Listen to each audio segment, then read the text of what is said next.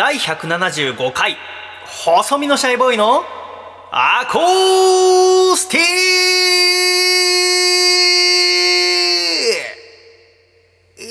ックレディ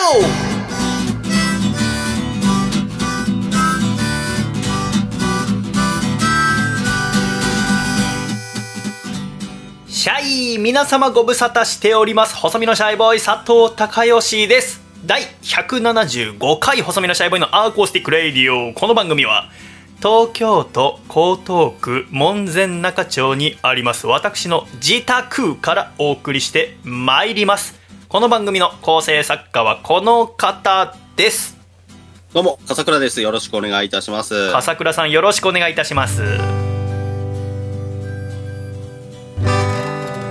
笠倉さんおはようございますおはようございます。ただいま収録しているのは2020年5月の9日土曜日の朝8時でございますがはい、今週は朝の収録ですね朝ですね。そして引き続き笠倉くんは自宅である光が丘スタジオからお送りということですがはーい。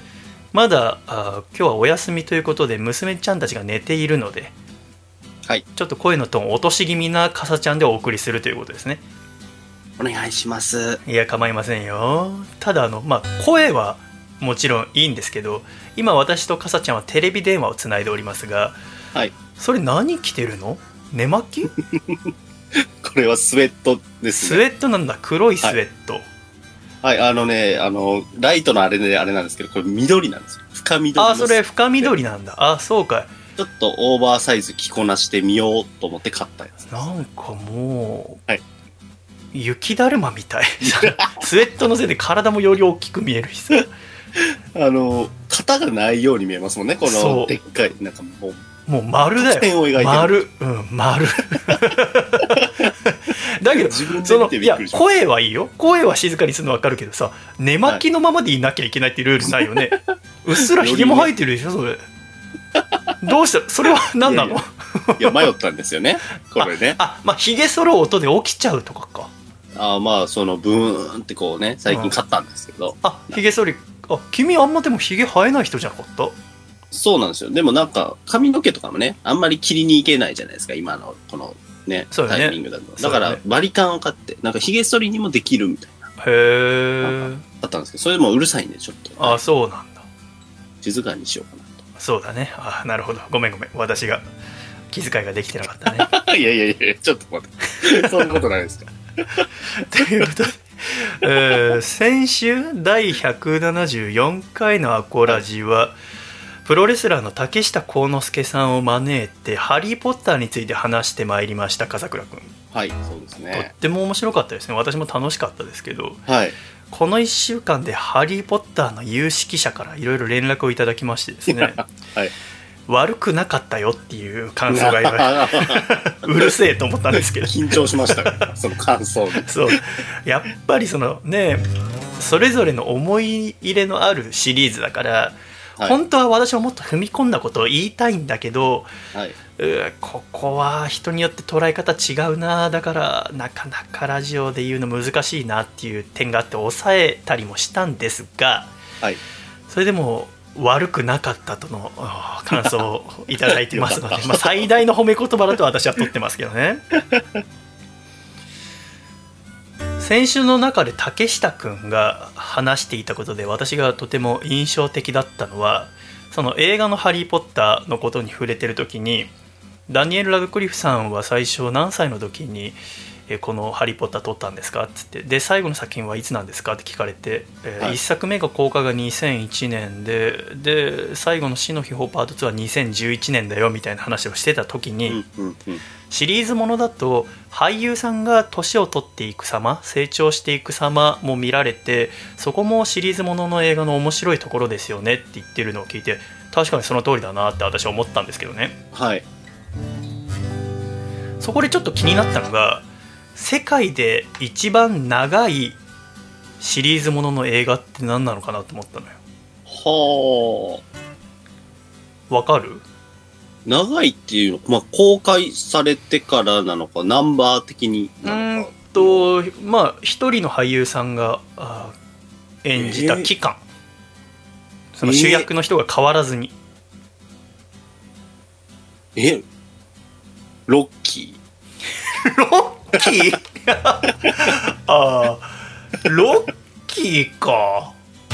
まあロッーすごい長くやってるイメもージ長いけどまあナンバリングとしては、まあ、ロッキー・ザ・ファイナルも入れたらまあまあ長いか。まあその後、はい。うんライバルの息子さんが主人公のクリードとかも公開されてるけどギネス認定されている世界一の一人の俳優が演じた最も長い映画シリーズは寅さんなんだよ、え？ー男はつらいよです。意外。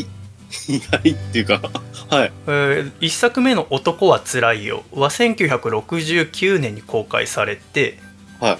でそれ以来お盆とかお正月の時期に新作がどんどん上映されて着実にシリーズを重ねてきたわけだけれどもえー、公開からの26年間で制作されたのはあラストの「男はつらいよ」「虎次郎紅の花」までの48作品。え。ー、でこれが一人の俳優が演じた最も長い映画シリーズとしてギネスブックにも認定されてるんですよ。うーん。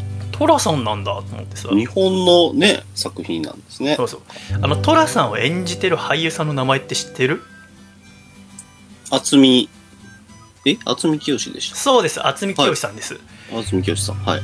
でもさ若い女の子とかって渥美清さんって名前よりも写真見たら寅さんって言うと思うんだよああ、そうでしょうね。イメージとして。イメージとしてはねでもう寅さんなんて言ったらもうザ昭和なのうん、うん、うん。ザ昭和のこの作品が令和の時代に特に女性にどういう感想を持たれるのかなってちょっと興味があったんだけどさうん、うん、うん。なかなかそんな本とかも今まだなくてさ知りたいなって思ってた時にちょうど電話が鳴って本当にちょうど電話が鳴って、楓ちゃんからでさアシスタントの。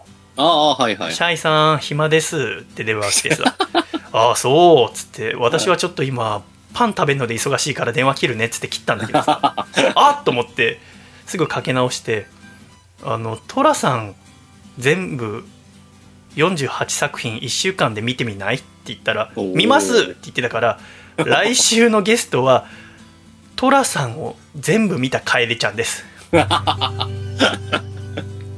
るほど。この令和の時代に20代半ばだよね楓ちゃんってそうですね。全部1週間で見てどういう感想を持つのかっていうのを来週教えてもらおうと思いますなるほど。まあただあの伝えてあるのはあの無理だったら無理しなくていいよって言ったのはい。あの本当にザ昭和の映画だから結構ねその女性が苦労する話が多いのようーん。苦労してる女性のところに寅さんが旅しててばったり出会って、えーなんか悩み解決してあげたりとか話を聞いたりっていうストーリーが結構あるんだけどね。だからずっと見てるとしんどくなるかもしれないから 基本優しい話なんだけどはい。だから無理しなくていいけどうんちょっと1週間頑張ってみてくれっつって。で数日2日前かなにお願いしてさっき電話したらもう6作品見たっつってたからえー、すごいなと思ったんだけどこのペースじゃ終わんないんだよ48あと42個ってことは1週間で考えたら1日6作品、まあ、収録のこと考えると1日8作品ぐらい見ないといけない。土日で頑張りますっつってた。バイトみたいに。今頃多分私たちが喋ってるこの時間も楓ちゃんは寅さんを家で見一人で見てると思いますね。来週どういうことになるのか楽しみにしておりますが来週のゲストは楓ちゃんでございますそこでさ、まあ、寅さんっつったら、まあ、途中で、まあ、主人公はあ寅さんからだんだん寅さんの妹のさくらの息子である三男に移っていくんだけどはい。三男からすりゃさ寅さんってのは変なおじさんなわけ。である話で三男がまだ小学生の時に作文学校で書いたっつってさで寅さんがたまたま家いる時で「おお読んで聞かせてみろ」っつってさ家族の前で読むとさ「うちには変なおじさんがいます」っていう作文なわけ。すごく厄介でお母さんとかは本当に困ってると思いますっていう作文を悪気もなく その小学校12年生の三男が読んであの寅さんは三男のことが可愛いからさはい。三尾は叱れないから妹であるさくらに「お前はどういう教育をしてるんだね」って言ってめちゃめちゃ怒るっていうシーンがあるんだけど。はい。私にとっておじさんっていうとはい。年おじさんっておじさんがいて、はい。まあ、母であるすみ子の弟さんなんだけどはい。年おじちゃんはおそらく元ヤンなんだよはあ。で、まあ、車のメカニックの仕事をしてるんだけどはい。で車に詳しくてでまだ私があ小さい時で妹が生まれる時とかは私は栃木のそのお母さんの実家に預けられてたの。でその時は実家にまだいた年おじちゃんとかが私の世話してくれたのよよく。うーん。だから私は年おじちゃんに懐いてたんだけどで年おじちゃんのその頃のことで思い出に残ってるのはよくドライブしたんだよ。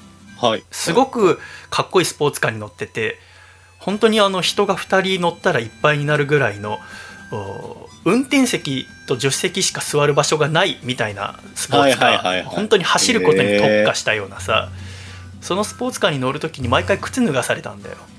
はあはあはあはあ。でそんなの初めてだったの。幼稚園生とかの私にとって、靴脱がないと車に乗せてもらえないっていはいはい。あ面白いなっつって乗ってさあのシトラスの香りとかもさ全部もう 理想的なヤンキーの車なんだけどさ。その年おじちゃんと、まあ、しばらく会ってなくて2年前ぐらいに法事で宇都宮行った時に駅まで年おじちゃんが迎えに来てくれるってことになってでしばらく待ってて宇都宮駅のロータリーで。そしたら遠くからエスティマがやってきたのよ。エスティマっていうのははいはい。トヨタの大きなファミリーカーだけど、はい。あやっぱ年おじちゃんも結婚して子供2人女の子できて変わったんだなって思ってたら乗る時に靴脱いでって言われたんだよね。あ変わってねえや年おじちゃん。最高だぜって思ってでそのエスティマもハイブリッドのエスティマなんだけどでパールホワイトって白いやつなんだけど、い。よく見るとめちゃめちゃ改造されてていろんなところに。ただまあメカニックだからあの法には触れてないんだけどはい。えちょっとライン踏んでませんってぐらいの法の 感じ 大丈夫なの？うちこれ大丈夫なんだよ。俺だってプロだよ。っつってたけど。その年おじちゃん走りながらあの車のモニター後ろと前にあるモニターで EXILE のライブ DVD を流しながら走ってましたけど。やるぜやっぱり年おじちゃんは 変わってねえぜ。っていうのが私のおじさんなんだけどさ。はい。えだから来週のメッセージテーマは「私のおじさん」にしたいと思います懸命に「おじさん」と書いて「ラディオアットマーク細めのシャイボーイ .com」に送っていただきたいと思います。まあ全然構わないですけどこの番組はお父さんのコーナーもあるから もう来週はメールボックスに「お父さん」って件名書かれてるのと「おじさん」って書かれてるのが並ぶわけです。まあいいですけど。ぜひメールよろしくお願いいたします。ということで第175回細身のシャイボーイのアーコースティックレイディオも最後までごゆるりとお楽しみください。では今週の1曲目お聴きください。ラジオネーム2012で「猫になっておいで」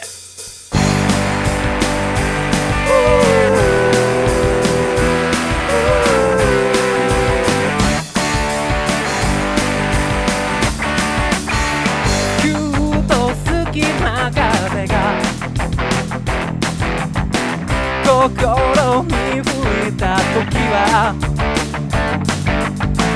僕のそばにおいで風よけになってあげる。Oh 誰かに頼ることは。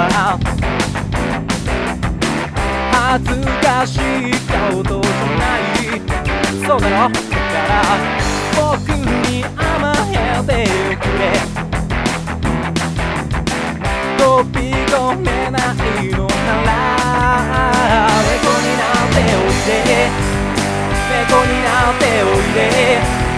猫になっておいで。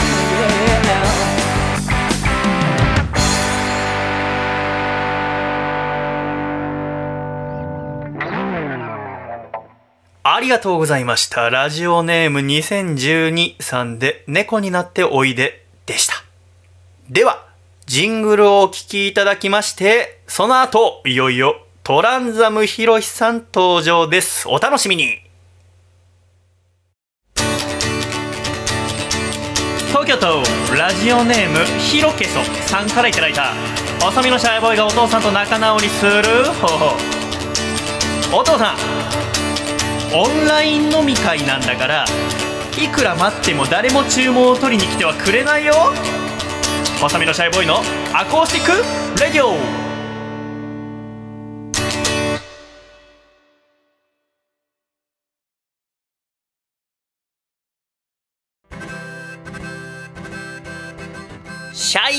イということで第175回細身のシャイボーイのアコースティックレディオをお送りしておりますが今回は素敵なアコラジオールスターズの方にお越しいただいております自己紹介をお願いいたしますこんにちは。プロレスリングマサラのトランザムのヒロシこと福田ヒロシです。よろしくお願いいたします。福田さんよろしくお願いいたしますよろしくお願いします。ナマステ。ナマステナマステ。こんにちはとおっしゃっていただきましたがええ、今我々が喋ってんのは朝5時ですねそうですね。やはり福田さんが早起きだというのとはい。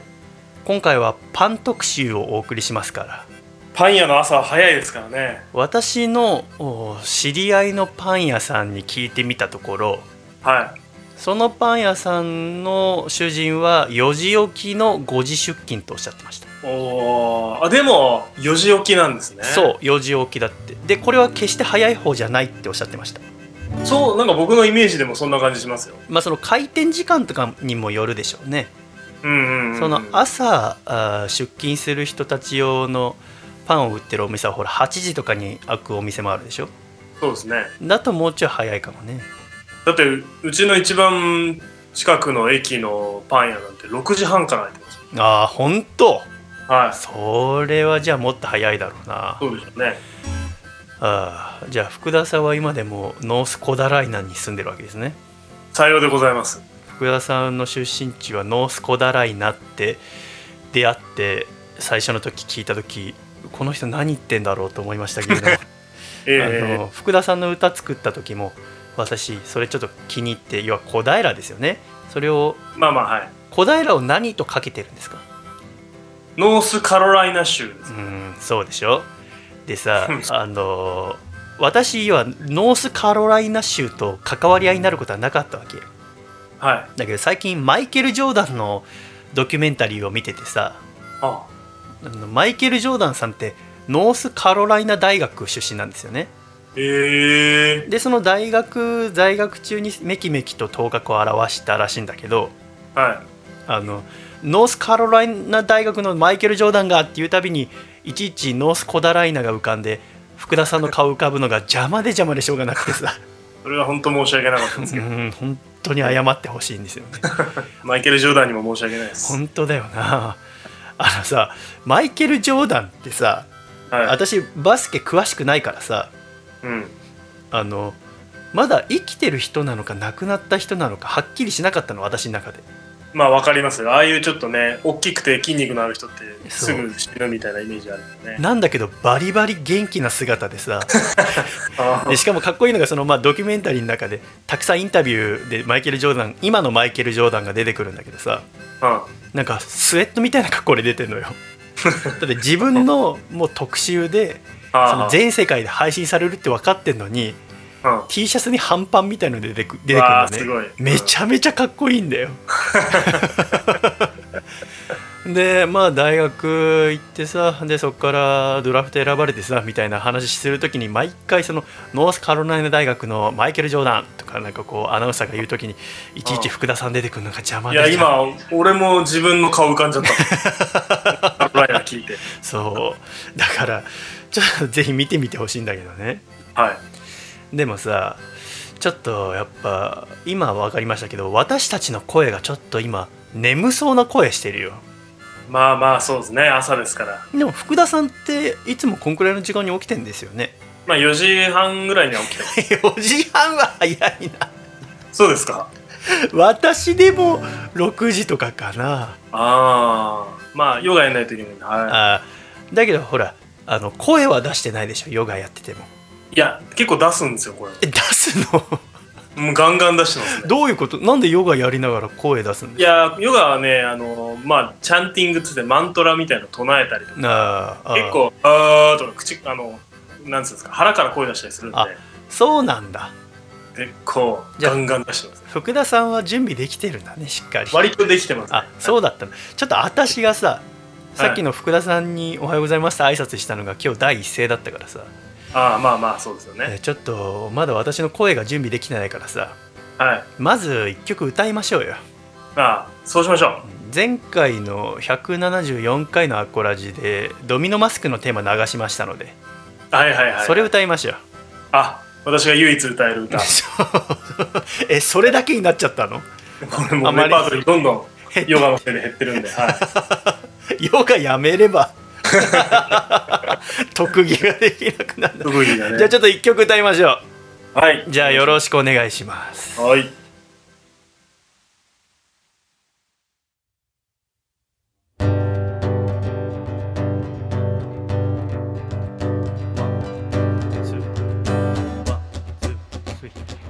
戦いの意味は未だわからぬ。正義ある限りは悪は消えない。ドミノお前はまだ信じられるかドミノその拳を振るい出せるか。優しさの意味は未だわからぬ愛なき夜空には星が見えない。ドミノお前はまだ探し行くのかな？ドミノ。明日の花を咲かせられるか。桜元気でやってるか。お兄ちゃんはあれからいろいろあってだいぶ変わっちまったよ。ヨガ始めてみたりパンを焼いてみたり。だけど俺はさくらお前がしっかり飯を食ってればそれでいいんだ。今度また一緒に高野豆腐の煮物でも食べてくれないかな。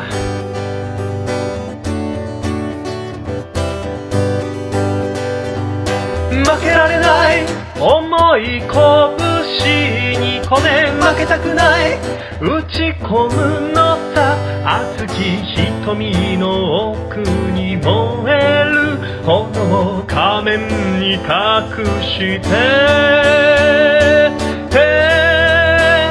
戦いの意味は未だわからぬ。正義ある限りは悪は消えない。ドミノお前はまだ信じられるかドミノ。その拳を振るい出せるかドミノ。お前はまだ探し行くのかドミノ。明日の花を咲かせられるか？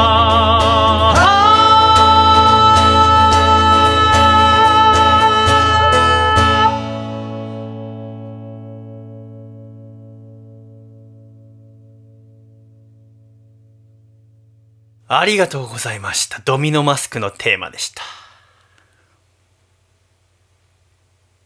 福田さはい。んナマステ。ナマステ。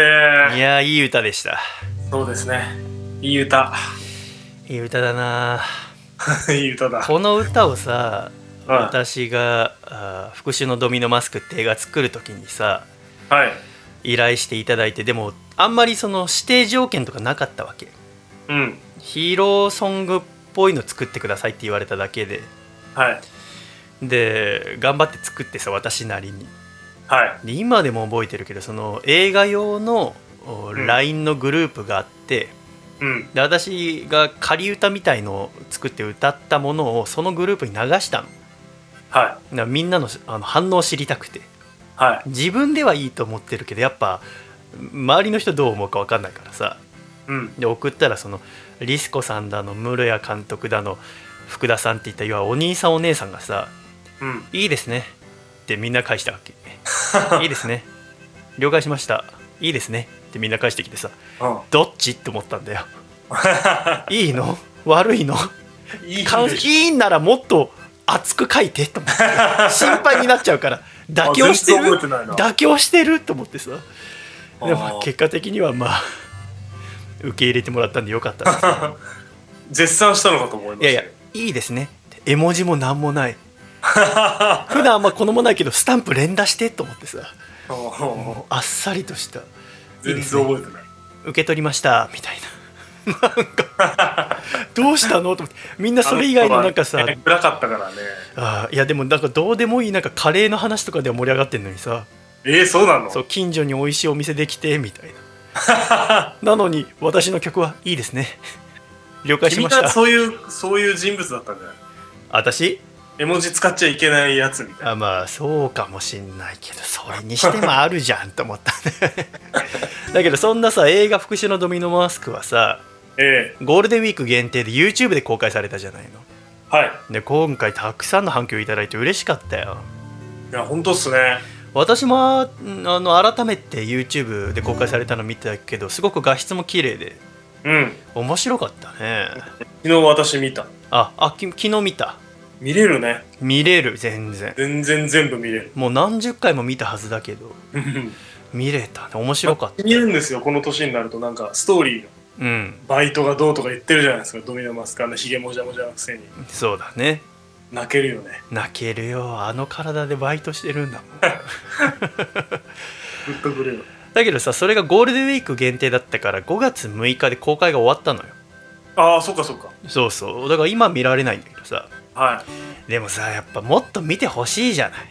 うんそんな感じはしてきました。そうでしょ。せっかく別にだって公開したところで損は何もないんだからさ。うん本当にそうです。もっとたくさんの子供たちに笑顔になってほしいじゃない。はい。これ公開延長してもらうには誰に言えばいいんですか？えー、まああー監督じゃないですか。ああ室屋さんか。うん。じゃあちょっと室屋さんにアコラジテレフォンしていますねはいお願いします。願いしています。はーい。はい。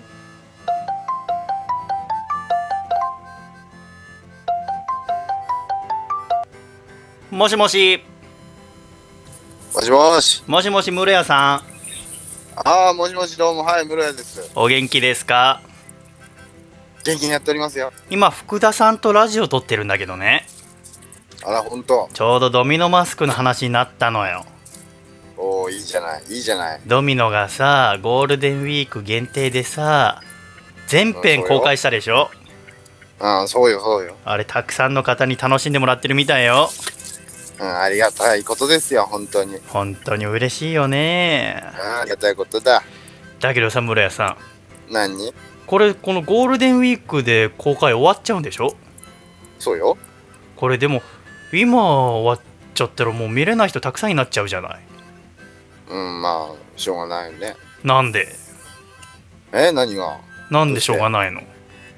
だって、最初からゴールデンウィーク、バカ、バカだな、本当にシャイは。何が？理解何？理解デジタルコンテンツっていうのはさ、うんやっぱさ、うん、目に見えないものじゃない。うん、だからこそ、こう、タレントなしみたいなことになってしまうと、これ違うんだよね。これ全然違うんだよ。もう分かってないんだからな、シャイは。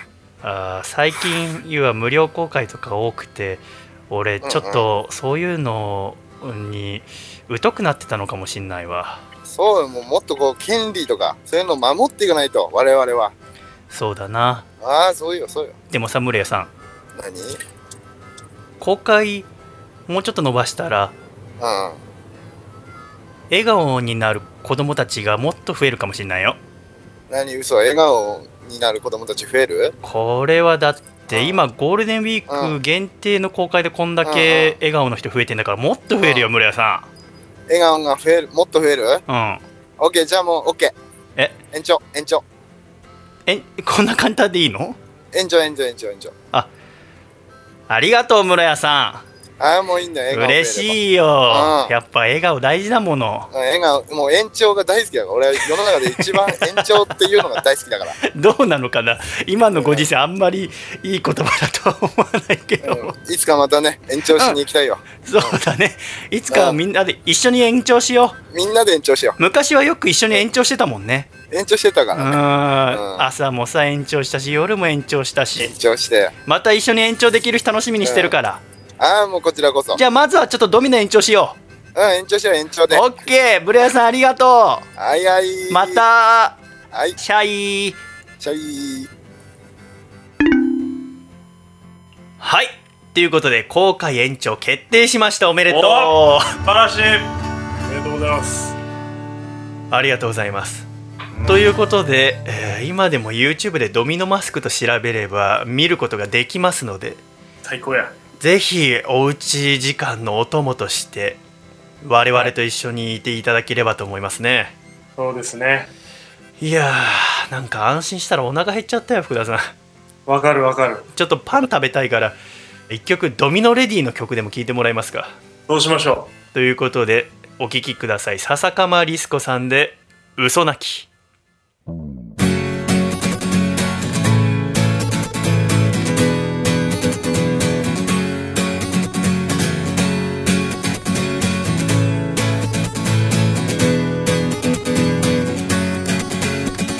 あなたは本当にひどい男だったわ上辺だけきちんと綺麗なふりをして。そばにいてほしい時いつもあなたいなかったわ。どこで酒を飲んでたかなど知らないわ。相談しなかったけど私決めたんです。明日の朝荷物まとめて出て行きます。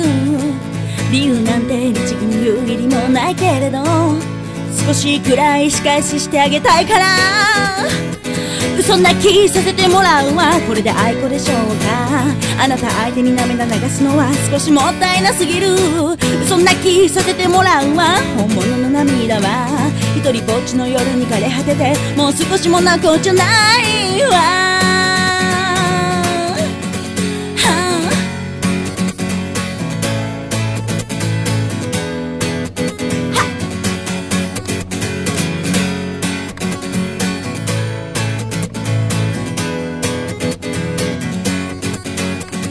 私ずっとミスをしてあげてきたけどあなたの浮気なんてとっくに承知よ。女と出かけた日帰ってきたあなたはいつもより優しいから喜んでたくらいよ。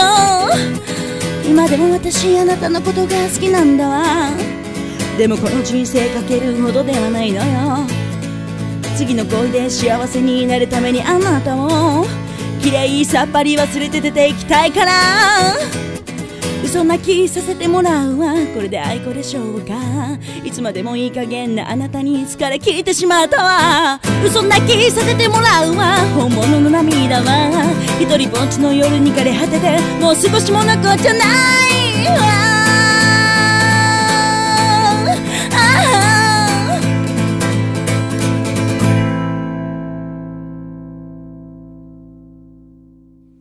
ありがとうございました。ドミノレディ笹かまリスコさんで嘘泣きでした。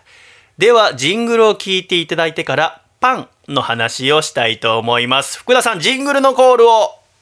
はいジングル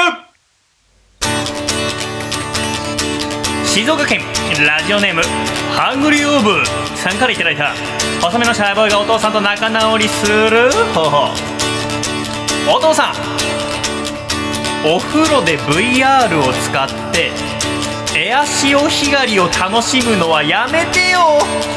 せーの。細身のシャイボーイのアコースティックレディオ。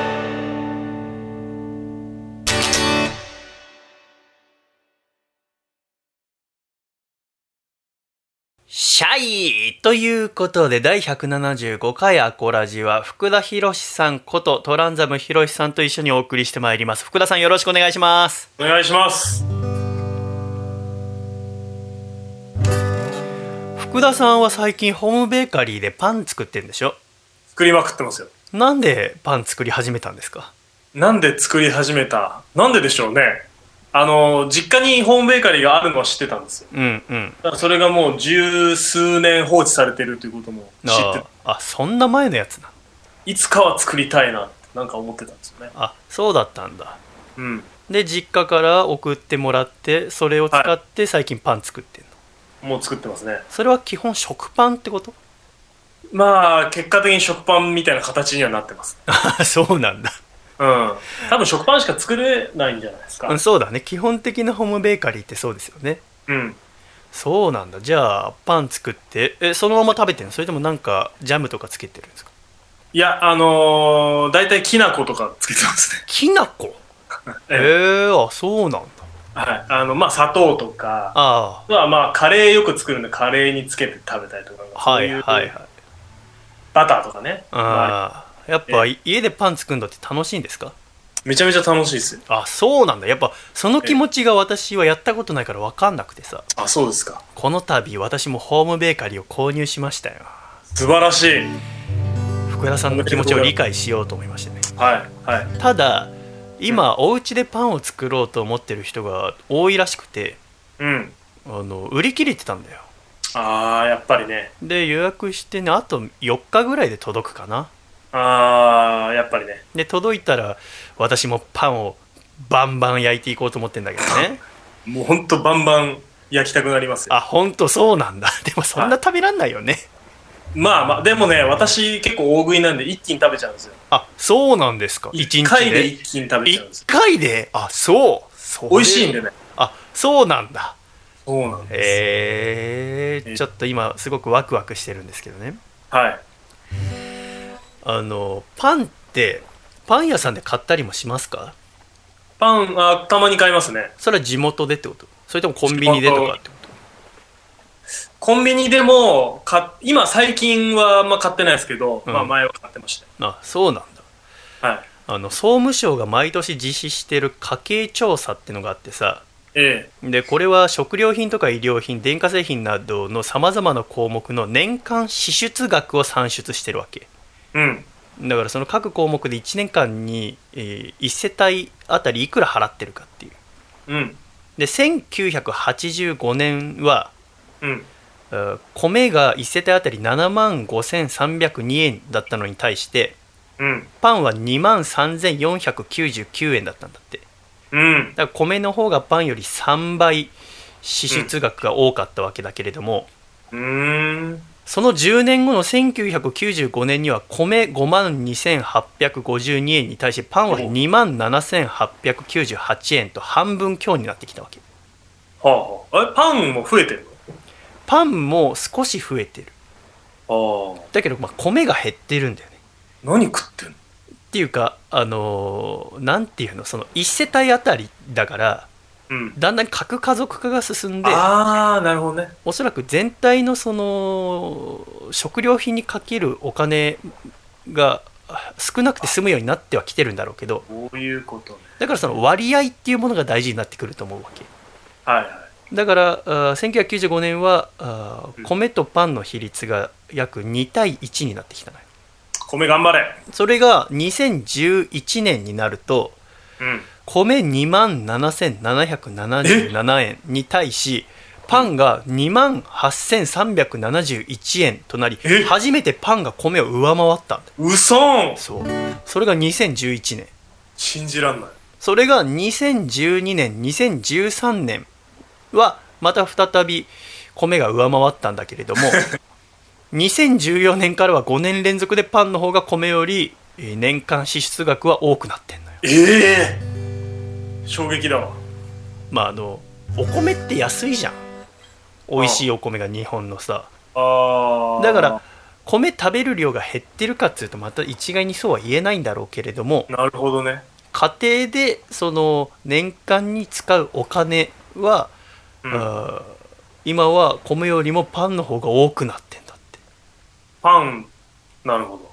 なるほどねと思って。さへえ。でパンって面白いなと思って今回いろいろパンについて調べてたんだけどねはい。で私が最初に参考にしたのは、あーウィリアム・ルーベルさんっていう方が書いたうん。「うんパンの歴史」って本があるんだけど まあこのパンの歴史はさ2013年に出た本なんだけどね、あはい。まあ、そのパン、まあ、そう本当にパンの歴史がこの本の中ではいろいろ綴られててさうん。で結構難しかったんだよへえ。で一回読んでも理解できなくてうん。で、まあ、途中にはそのウィリアム・ルーベルさんが世界中旅して、えー食べたりこういう風に売ってるんだよっていうカラー写真とかも載っててさうん。分かりやすいはずなんだけどなんか分かりにくいっていうより腑に落ちなかったのうん。それが2回目読んだ時にやっと分かったんだよこの違和感何なのかなってうん。あのさ例えば福田さんは妹いるじゃないはい。で妹にさ「うーお兄ちゃんパン買ってきて」って言われたとするじゃんうん。したらさ何パン買う？まあなんか、アンパンの類とかですかね。カレーパン。それはさ要は妹さんの好みとか今まで食べてたのが分かるからおそらくそういう選択肢になるわけじゃんそうね。じゃあさそれを私が「福田さんパン買ってきて」って言った場合うん。妹さんのとは違うパンが思い浮かぶと思うんだよまあまあ、そうかもしれないですね。っていうことはパン屋さんに行った時にうん。いろんなパンがあることを前提に我々日本人は考えてるよねうん。だし例えばじゃあ妹さんに「お兄ちゃん今夜夕飯シチューだからうんそれと一緒に食べるパン買ってきて」って頼まれたらうん。あんパンは買わないよねうん。フランスパンとかそううん食パンとかってうん。いうパンになると思う白いパンになると思うんだようん。こんな感じでさ我々日本人はパンって言われるといろんな種類のパンがまず出るわけうん。ただ海外の人はまた違うらしいのよへえ。パンって言われたら自国のパンが思い浮かぶんだって。フランスの人だったらフランスのパン。イギリスの人だったらイギリスのパン。ドイツ人だったらドイツのパンが思い浮かぶんだって。はあ、はあはあ、それはなぜならばパン文化というものが根付いてそして長い歴史があるから。うーん。だからパンって言われたらその国の人は自国のパンを思い浮かべるんだよ。なるほど。さまざまな種類のパンがある中で自分の国のパンがまず出てくるの。確かにそうかも。だけど我々はフランスパンはさフランスのパンだねとかさ、うん。で食パンはイギリスのパンだねとかさうん。グラハムブレッドはアメリカのパンだねとかわざわざ思わないでしょうん。まあフランスパンってフランスってついてるからあれだけどでも全部一緒じゃんパンはパンじゃんうん。それはえー自国特有のパンがないからよなるほど。自国特有のパンがないというのが日本のパン文化なんだよ根なし草なんだ。そうでもだからこその特有の文化が生まれてるわけ確かにそうなんだ。日本のパンがないという日本のパンの文化があるんだようーん。それが最初気づかなくてこの本読んでた時ウィリアム・ルーベルさんのパンの歴史読んでる時、まあ、この人は別に日本人向きに書いてる本じゃないからうん。でこの人はアメリカ人なんだけどさうん。で11歳の時から窯でパン焼いてるつわもんなんだけどね でこのえー、アパン屋？パン屋なのその人。この人はフードライタえー、ー世界中のおいろんな食べ物と文化についての本とかをお綴ってる人なのよはい。でなるほどねと思ってだからあ私は最初書いてあることが理解できなかったんだなって思ったのうん。面白いなと思ったんだけどさ確かに。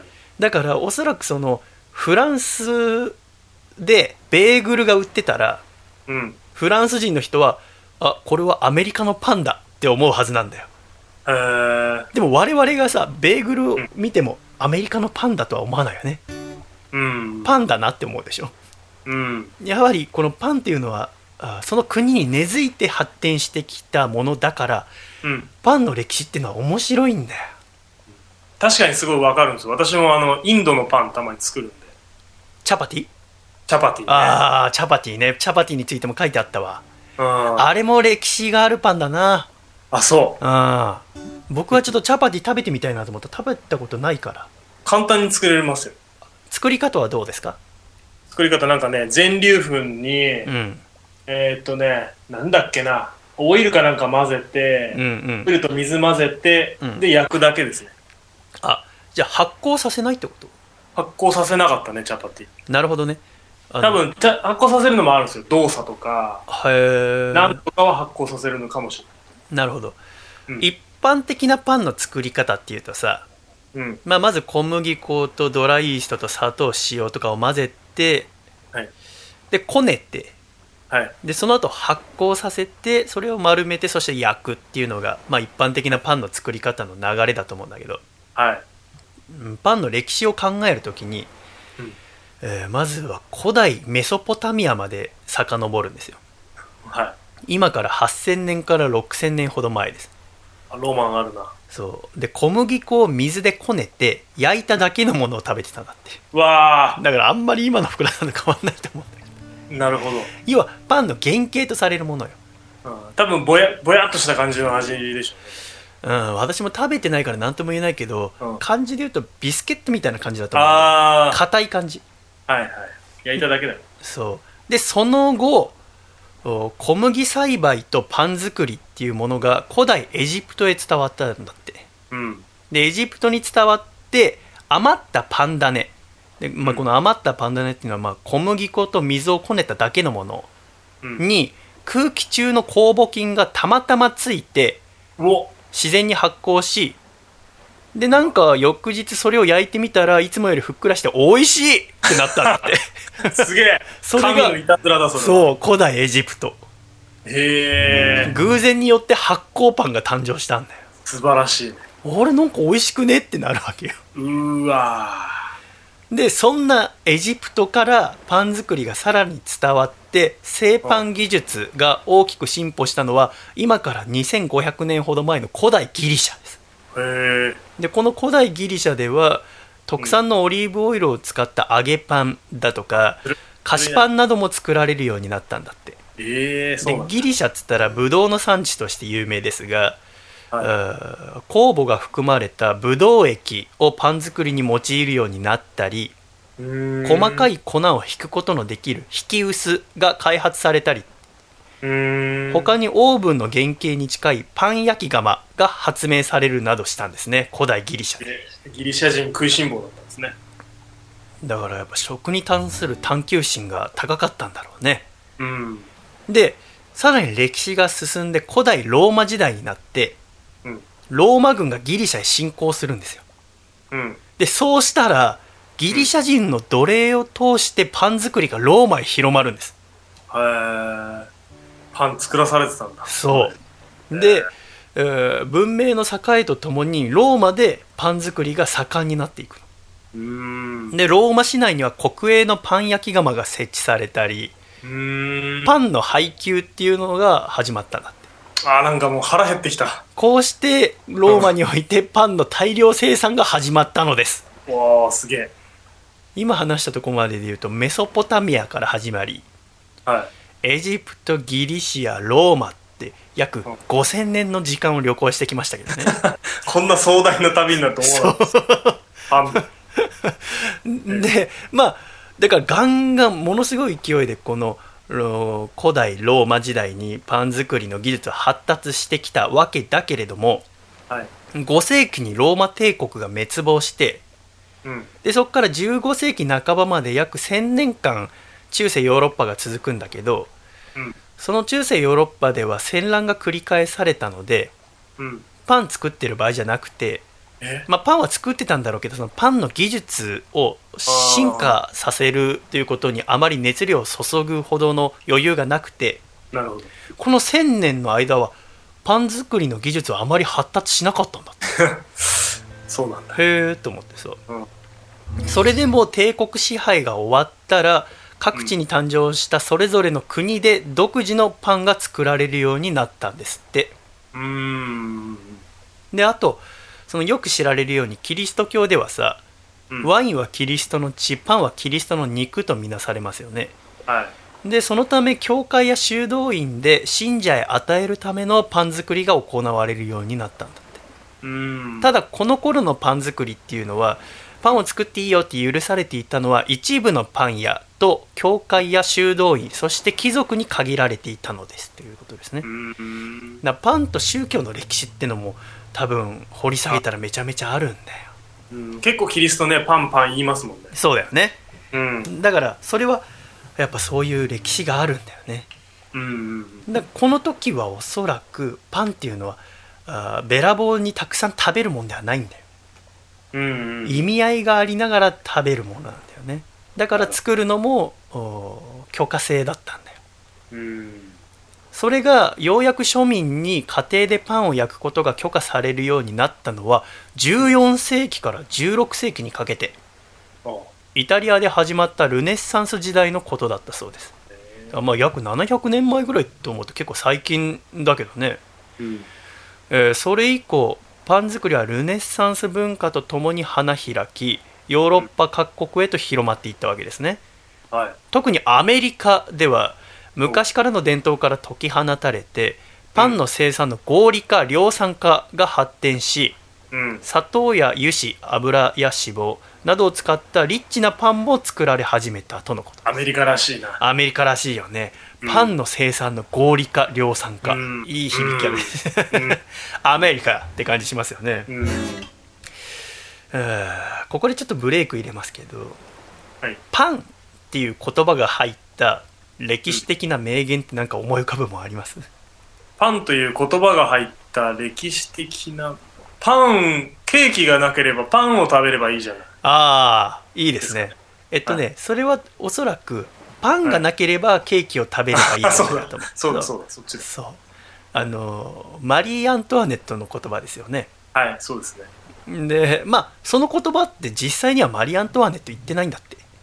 あ、そうなの？その傲慢さを表すために作られた言葉で後からその表すために。だからあのほら泣かぬならはいはい。泣かせてみせよホトトギスみたいなもんよ、なるほど、ね。イエスの人柄を表すのでこうですみたいな、秀吉はこうですみたいなさうんうん。それでパンがなければお菓子を食べればいいじゃないっていう言葉が作られたらしいんだけどさだからなんかてっきりさ私もこの言葉自体は聞いたことあったからさい。うん。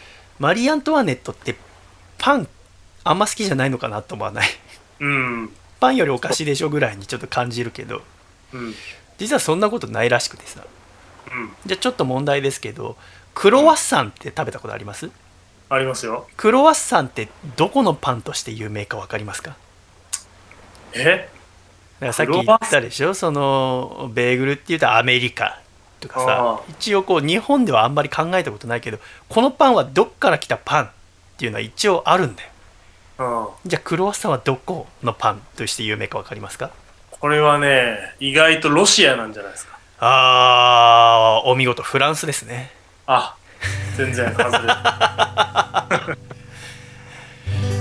クロワッサンはフランスのだってさあのククロワッサン屋のさあの有名なパン屋あるけど、あそこのロゴがフランスの国旗じゃないですか。確かに。だけど実はクロワッサンの生まれはフランスじゃなくてオーストリアなんですって、オーストリア。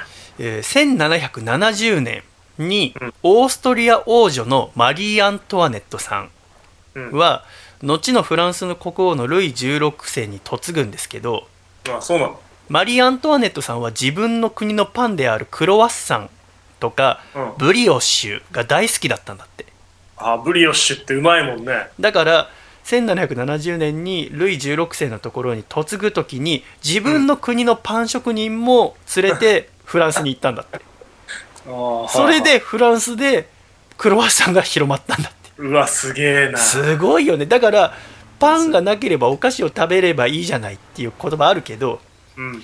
マリー・アントワネットはパン大好きっていう。パン食ってたんだ。そう。パンめっちゃ食べてたんだよ多分。でせっかくならフランスで広まればいいじゃないっつって今やもうフランスを代表するパンの一つがクロワッサンになったへえ、すっごい歴史的なことじゃん、それ。でしょ？ちょっと好きになるでしょ？マリー・アントワネット。ありがとうってちょっと思う。ねえありがとう。ありがとうって言って。マリーありがと 慣れ慣れしいな。あー。そしていよいよ皆様お待たせしました。日本にパンがやってきます福田さきたー。んいやワクワクするよね。はい。じゃあちょっと日本にパンが来る話する前にパン食べたいからさ。パン食べたい。ジングル入れようかあ、じゃあ福田さんジングルお願い。はい。えジングル。東京都ラジオネーム金の陣。さんからいただいた細身のシャイボーイがお父さんと仲直りする。方法お父さんグラビアアイドルの DVD を見るのはいいけどテニスのシーンでもっと腰を落とさないと試合には勝てんよっていうのはやめてよ。細身のシャイボーイのアコースティックレディオ。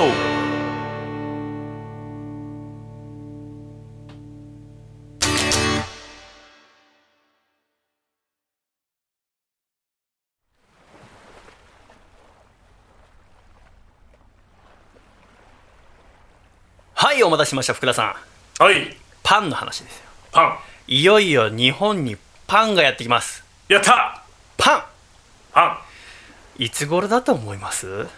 えー、えー、戦後でしょ。ああそうなんだよ、うん日本人がパンを、お日常的に食べるようになったのは第二次世界大戦が終わってから、だよなだけどうん。パンそのものが日本に初めて来たのはうん。戦国時代です。えー、1543年。あいつか。種子島に漂着したポルトガル人によってあ。鉄砲と一緒に入ってきたのがパンです。教科書では鉄砲が伝来したのはその1543年って習ったことあったけどもその頃だって。うん。違う鉄砲だけじゃない。パンも入ってきてたんです。やっぱパン食いてんだな、みんな。そうだから私たちが普段何気なく使っているパンっていう言葉はポルトガル語ですええー、ああ、そうなんだ。そうなんですよそうだよ。ブレッドだもんな、英そう語だと。そうパンなんですああ。それはポルトガル語です えーその6年後に、うん。えーキリスト教の宣教師がやってきます来た。はい。誰でしょう？ザビエルですか？そうですフランシスコ・ザビエルさんたちですねが日本にやってきて布教活動を始めるとうん。もちろんキリストの肉とされるパンも全国へ広まっていくわけですよね、うんうんうん。で中でも南蛮貿易で栄えた肥前現在の長崎県の平戸や長崎ではうん。パン作りが盛んに行われるようになったんですねええー。あの私が生まれ育ったのは神奈川県横浜市戸塚区平戸ですけどはい。あの高校生の時に歴史小説読んでてうん。でこの長崎の平戸っていう地名が出てくるんですよで初めてて自分の住んでる地名と同じ場所があるっていうのを知ってで調べべたらその横浜とう長崎にこの平戸っていう町があるんですよねえー、言われてみれば。そうで平戸っていうのはちょこちょこ、その長崎の平戸は歴史小説に出てくるのよ、うんうん。いや貿易とかの関係だったりとかでねうん。です一方私の住んでた平戸は一回も出てきたことはないんだよね 横浜のさ山の方だからさ 関係ない。あ関係ないあ関係ない。うんだから私はこの平戸っていう長崎の地名が出てくるたびに、うん横浜の平戸も頑張ってるけどねと思いながら 高校生の時いたん過ごしてたんだよね。屈折してたか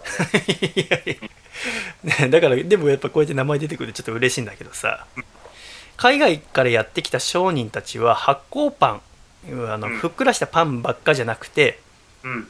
うん航海のための保存食。いや船に乗ってる時の保存食としてビスコートと呼ばれる硬いパンも作らせてたんだって、うん。まあ、ビスコートっていうのはビスケットのことですよねうん。しかし米を主食とする日本では小麦よりも米作りが主流でうん。パンはあくまでも来日する外国人のためのものであり日本人の間にはパン食はなかなか根付かなかったんだってうーん。うん。でその後江戸時代に入るとうん。徳川幕府は鎖国政策を打ち出したからキリスト教や外国との交易は禁止されてしまうわけですよねはい。だからそれからというもの江戸時代が終わるまでパン作りは唯一海外へ開かれていた長崎の出島でのみ行われていて、うんそこに住むオランダ商人たちのために細々と続けられてきたんだってうん。だからこの時はまだ日本独自のパン文化っていうものは生まれなかったのよなるほど。出島の中でその海外から交易のために来たえ商人さんたちが食べるものとして作られてただけっていううん一般の人は食べてないってことですよねうんうん。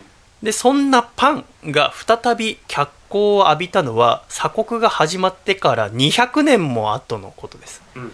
1840年に中国でアヘン戦争が起こると勝利を収めたイギリス軍が次に日本にやってくるんじゃないかって幕府は恐れます、うん。そこで伊豆韮山の大官江川太郎左衛門さんに江戸湾の警備を命ずるんですね、うん。まあ、この韮山大官所っていうのは江戸時代の幕府直轄領を支配するために設置された役所の一つですけれどもうん。で今出てきました名前覚えてください江川太郎左衛門さんはいどうぞ江川太郎左衛門。はい。もう一回江川太郎左衛門はい江川太郎左衛門。この江川太郎左衛門さんが日本のパンのお父さんですお父さそうお父さんん。パパ。パパパパ。パンのパパ。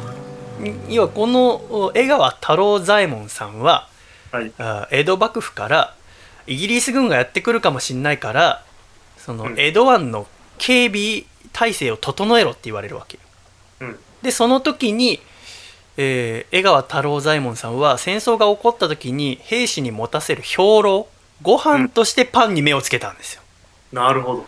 パンなら軽くて持ち運びがしやすいしうん。あとさその戦場でさご飯炊くとさうん。煙出ちゃうでしょあその炊飯している時にあ。なるほど。水蒸気ので煙出すっていうのは場所が分かっちゃうってことだからさあご法度だったのよあ。なるほどね。だけどパンはさ一回焼いちゃったらあご飯と違って火を焚かなくても食べることができるでしょ？ああ。ああ。だから江川太郎左衛門さんは何やら、あー昔の歴史の本で見たパンなるものを作ろうって思うわけうん。幕末にね、すごい。えー1842年には本格的な製パン所を作りある場所からパン職人を呼び寄せてパンを焼かせました。お。ある場所とはどこでしょう？え、出島ですか？そう長崎ですね。あ200年の時を経て細々とあ。出島でのみパン作りを続けていったパン職人がいよいよ江戸にやってくるんです。よ こんなことになるとはな。でまあこの時のパンっていうのは今の乾パンのようなものだったと言われていますがうん。このパンが日本人が日本人のために作った初めてのパンです、うん。今までのその長崎で作られてたのは外国人のために日本人が作ったパンだったけれどもこの乾パンみたいなようなパンは日本人が日本人のために作った初めてのパンですよだけど結局戦争は起こんなかったのでこのパンが兵糧として使用されることはなかったんですよねそうか。でもお1858年に幕府がアメリカと日米修好通商条約を結びますがはい。でその後オランダロシアイギリスフランスと同様の条約を結んで開国した後は、うん欧米諸国から来日する外国人のため横浜に外国人の経営による4軒のパン屋ができたうん。だから日本で初めてのパン屋は横浜なんですねああ、おしゃれ。でこれに続いて、えーこの日米修好通商条約で開港した長崎とか函館の外国人入り口でもパン作りが行われるようになり少しずつですが日本人の間でもパンが広まっていくんですようんうん。でまあこの辺りっていうとまあその10年後9年後1867年には大政奉還が起きて大政奉還が起きたらやってくるのは文明開化ですよねうん。この頃の話するのに何が楽しいって文明開化が起きるのが分かってるから楽しいですよねなるほど。幕末のその苦しい時代も頑張ってこの後文明開化があるよって思うと乗り切れますよね、なるほどね。幕末から明治にかけて東京横浜神戸などに外国人向けのホテルが増えていきますうんうん。で当時幕末の時は幕府はフランスから援助を受けてるじゃないですかうん。だからフランス人宿泊客が多くてホテルではもちろんフランスパンを焼くわけですようん。だけれども幕府が倒された後はフランスと手切るのでうん。明治政府が組んだのはイギリスですからうん。ホテルに置いてあるパンはフランスパンからイギリスパンになっていくんですよ。いわゆる食パンです山形の。でそれが次第に日本人の間にも広まっていくんですうん。皮の硬いフランスパンよりもほら日本人ってずっと柔らかいご飯食べてきたわけじゃんそうだね。だから柔らかいイギリスのパンの方が日本人に合っていたんだと思われるってことですねうん。なるほどねと思うねなるほど。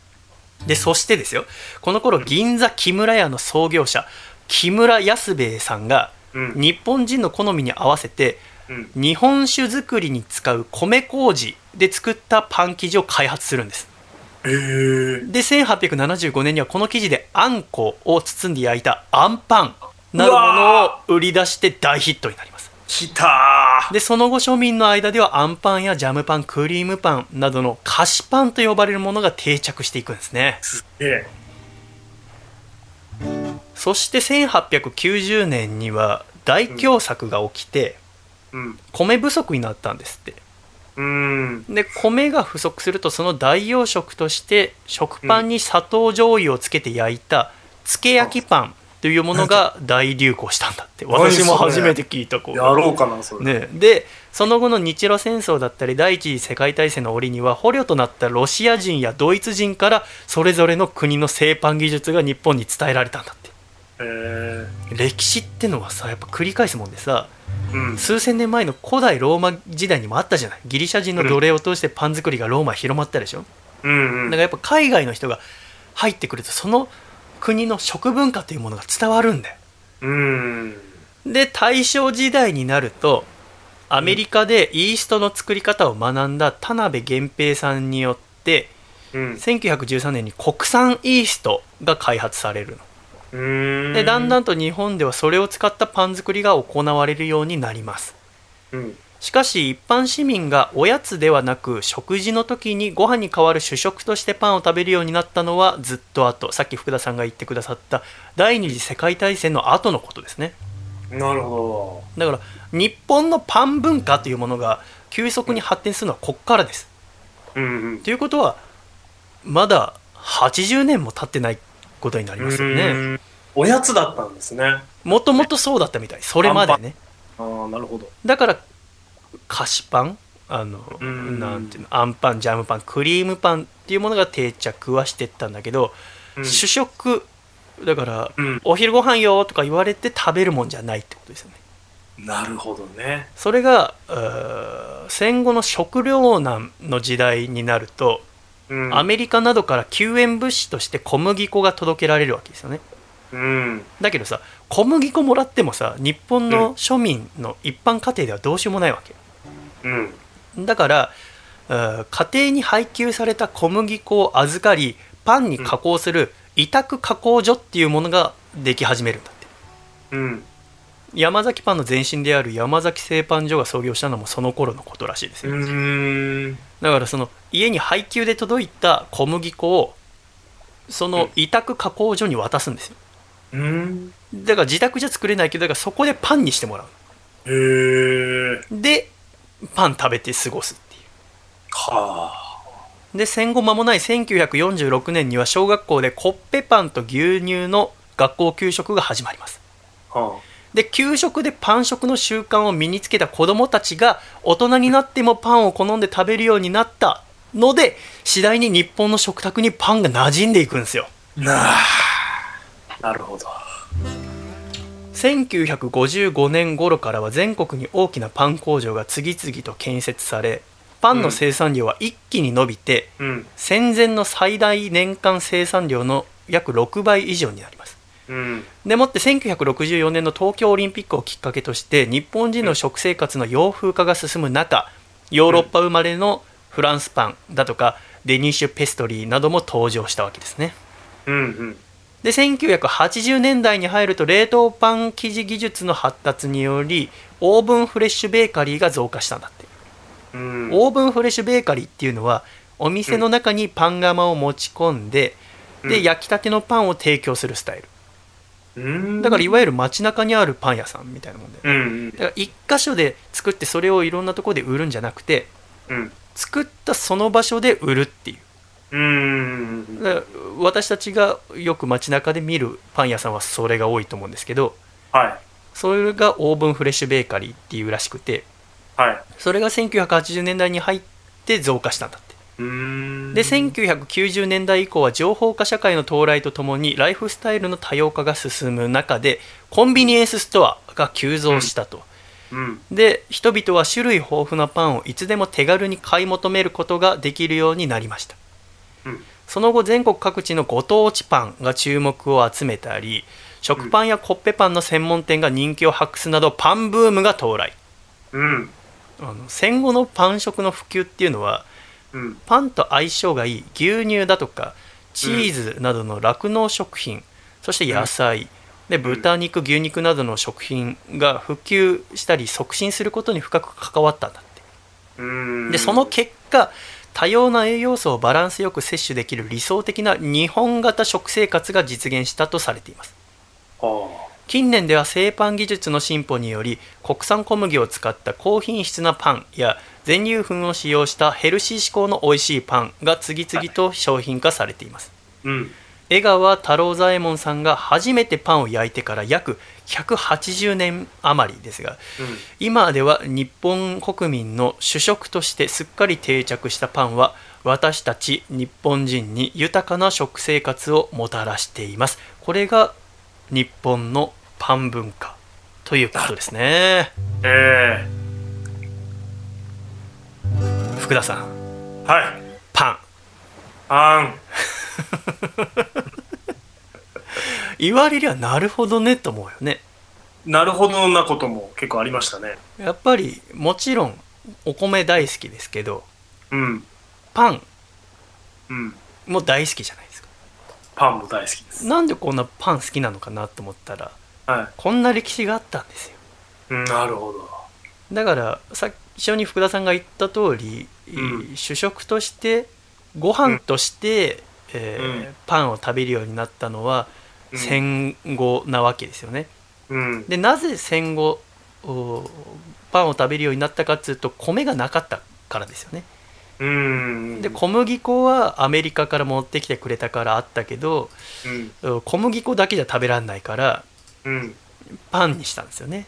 うん。で学校給食とかでパン食べた子供たちが大きくなってもうパン美味しいもんっつってうん。自分の子供たちにも食べさせますよねうん。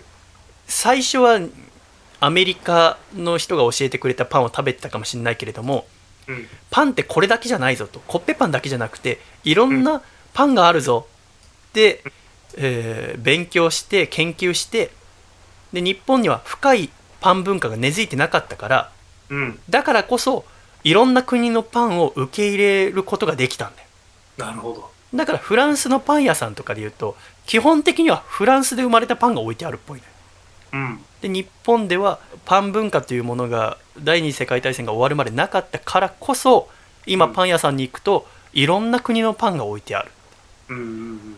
だからそれってすごく素敵だなって私は思うんだよねうん。あのフランスパン屋さんとかさうん。まああるんだろうけど日本にもね、うん。よりもさやっぱ行っていろんなの選べた方が楽しいじゃんうん。だ我々がパン屋さんっていう街のパン屋さんとか行っていろいろ選べて楽しいっていうのはこういう歴史があるからこそなんですねなるほど。だからこれからはアコラジックの皆様パンを食べるときは江川太郎左衛門ありがとうって言いながら食べなきゃいけません江賀太郎さ江川太郎がん、ありがとうございます。あんまりこの人の名前そんな略して呼びたくないけど江川太郎が江賀太郎。あの江川太郎だから必死だったんだよ。幕府のお偉いさんから「お前あそこ守れ」って言われて、でうん。守るには腹減るじゃんか。うん。でもいちいちそのお家の中戻ってたら大変だからその守りながら食べるもんなきゃいけないと。うん。だけどご飯だったら炊いたらその場所分かっちゃうどうしようっつってそういや200年前ぐらいにパン作ってたなみたいになって。思い出したな、パンのこなあだから多分は博識な方だったんだよ、と。うん。この人はだって長崎の人じゃないんだからうんうん。そうだよね。だからどうやらでと今みたいにネットとかもないんだからさうん。何かしらでそのパンっていうものを知っててうん。であれなならもしかしたらできるかもっつってパン工場を、お自分で作ってうん。で持たせたんだようわ、すげえ。でその後さあの、うんまあ、結局その江川さんが作ったパン自体は、役立たなかったというかあのイギリスがあ戦争しに来なかったから、うん。江戸にはね、えーまあその後薩摩には来るけど、うん。あのー江川さんのパンがその時は利用されなかったけど、うん。その後お15年後ぐらいに日米修好通商条約が結ばれて外国人が日本に入ってくるようになったらやっぱその人たちはパン食べるから。うん。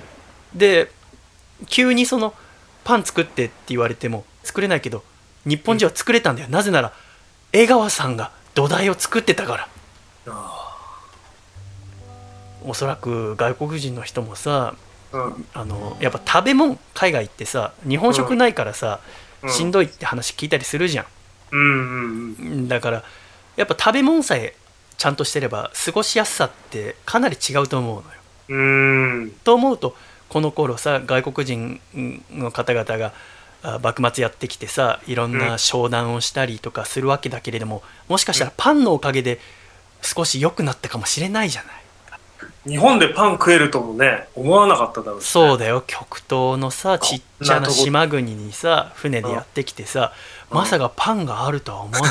誰がパン焼いたんだ？江川佐護だろう。映画太郎。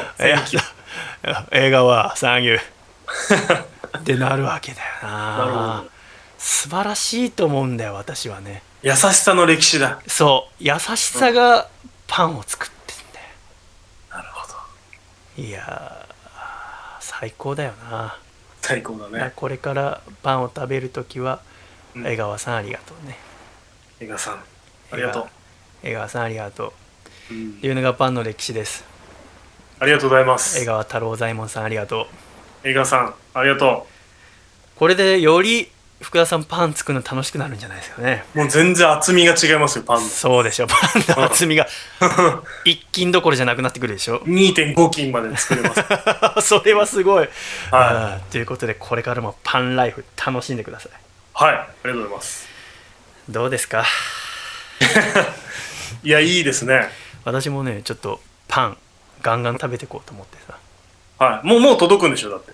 何が？あと4日後あと4日後。はこれから私のパンライフが始まりますよい。もう人生変わりますよ。そうだからあのあれですよあのまあいろんなパンのホームページありますからはい。それ見るとこのパンがどこ出身のパンって分かりますからああ。だからパン屋さんに行ってパン見た時に、うん。あの自分の好きなパンがあると思うからさうん。それ調べるとあこの子はドイツからやってきたんだとかさ。もしかしたら気づいたら自分がよく食べるのはフランスで生まれたパンが多いなとかあるかもしれないああ、なるほどね。したら前世フランス人だったかもしれないああ。ああい意外と意識せずにイギリスのパンばっか食べてたなってこともありえんのよなるほど。そうそうだからさ本当に今まあい門前仲町ってもともとパン屋少なくてさうん。逆に夏まで住んでた高円寺阿佐ヶ谷の辺りはパン屋が多いんだけどさうん。あのでえー門前仲町だからちっちゃいパン屋しかなくてうん。それもう今やってないからさうん。ちょっと寂しいけどオープンしたらたくさん買ってやろうと思って パン文化を堪能してやろうと思ってんだよねう、ーん。そういう気持ちになりますね、これ聞いたら。そうでしょうえでもそれも一番最初はもう8000年前とかの古代メソポタミアのとこまで遡るわけですから。えすげえ。だってこのウィリアム・ルーベルさんのパンの歴史のサブタイトルは「こねて焼いて6000年」ですからね。すごくいいサブタイトルです。よねコネはいいよね。こねか私だから自分でこねたことはないからさ。ホームベーカリーはね、こねてくれるんですよ。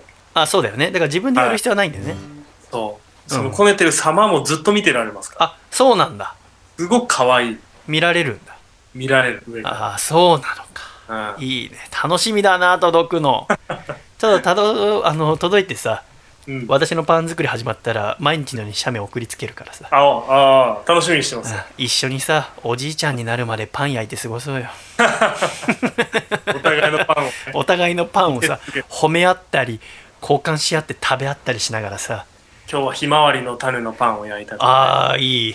いろいろそういう。ああいいね。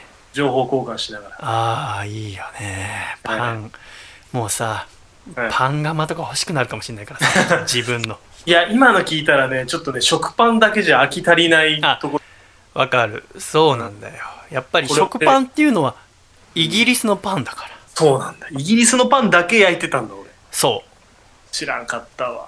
うだって言ったら今インドのことまあチャパティね作ってるっておっしゃってましたけどその前アメリカで言ったらさうん。アメリカのパンコッペパンとかおそらくアメリカなんだよ。うわ。であとホールウィンブレッドとかね。なんや。それはアメリカのパンで。あとボストンブラウンブレッド。めっちゃ詳しくなってる。あれこのあのウィリアム・ルーベルさんのパンの末尾にいろんなパンのレシピが書いてあるんだよ。いろんな国の。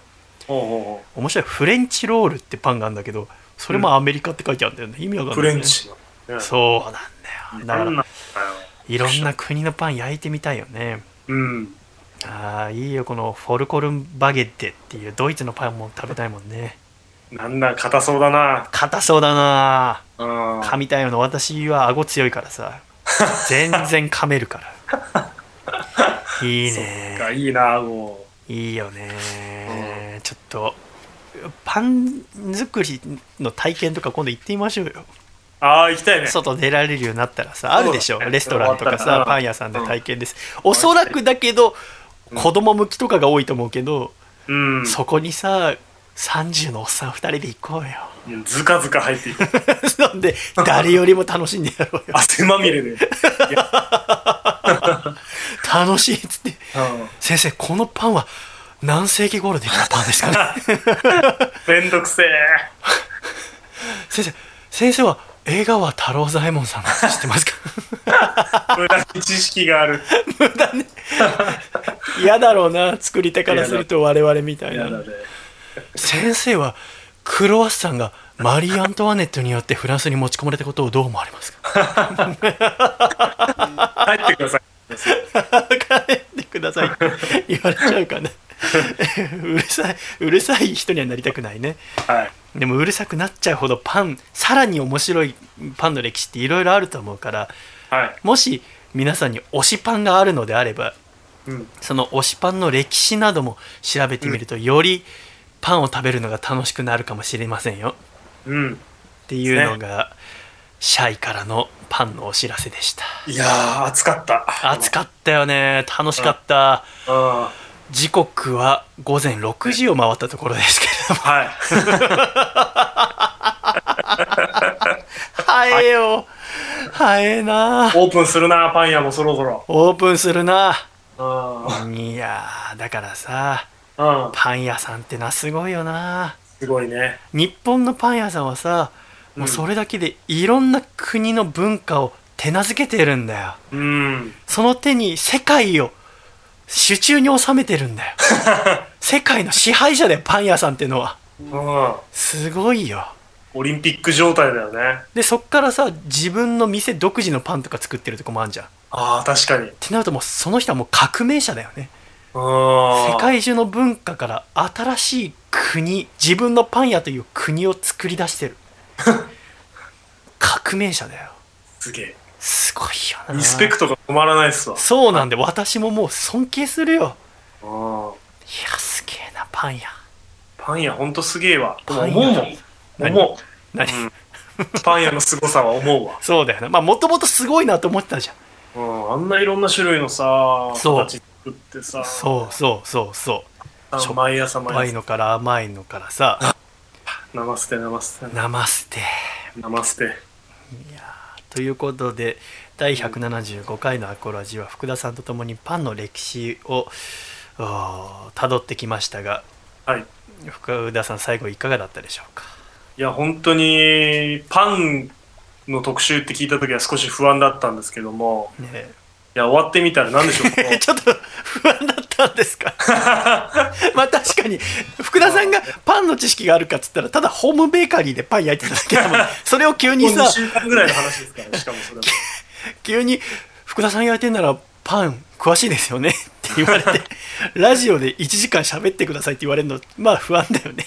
うん、面白くなるのかなっていうのは思ってましたけど。なんでさ先週の時点でさ「うん。あのハリー・ポッター」あの竹下幸之助君が「うんハリー・ポッター」あハリー・ポッターあの付き合ってくれてねうん。で竹下君なんて言ったら直属の大学の後輩じゃないですかはい。8つ下かなうんだから、あさあ竹下君よりも面白くしたいっていう気持ちはちょっとあってかもしれないけど、まあ、そんな争う気持ちはないにしてもまあまあまあ。で私がさ竹下君の収録終わった時面白いなと思ってさうん。で打ち合わせがあってら福田さんに電話してさうん。今週の竹下すごい面白かったですけど大学の先輩はどうですかね？って言ったらさそれはお前が「ハリー・ポッター」に熱があるからそうなったんだろってちょっと ヨガやってるくせにちょっとキレてたもんね。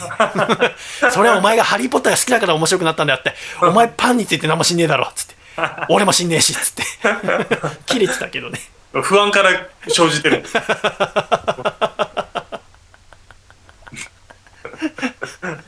ですがやっぱパンってのは偉大だよねパン面白いから、うん。ちょっと興奮しましたね。ですよねうん。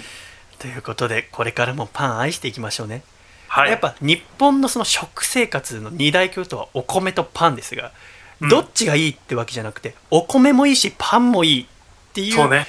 日本の独特のそのバランスのいい食文化っていうのはこうやって育まれたんだなっていうのを私今回知りましたうん。だからこれからもお米もパンも愛していこうって改めて思いましたよはい。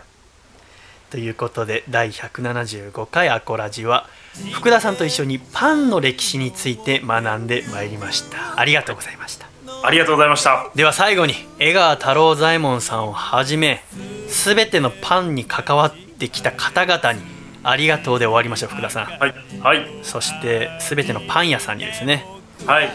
ではせーのありが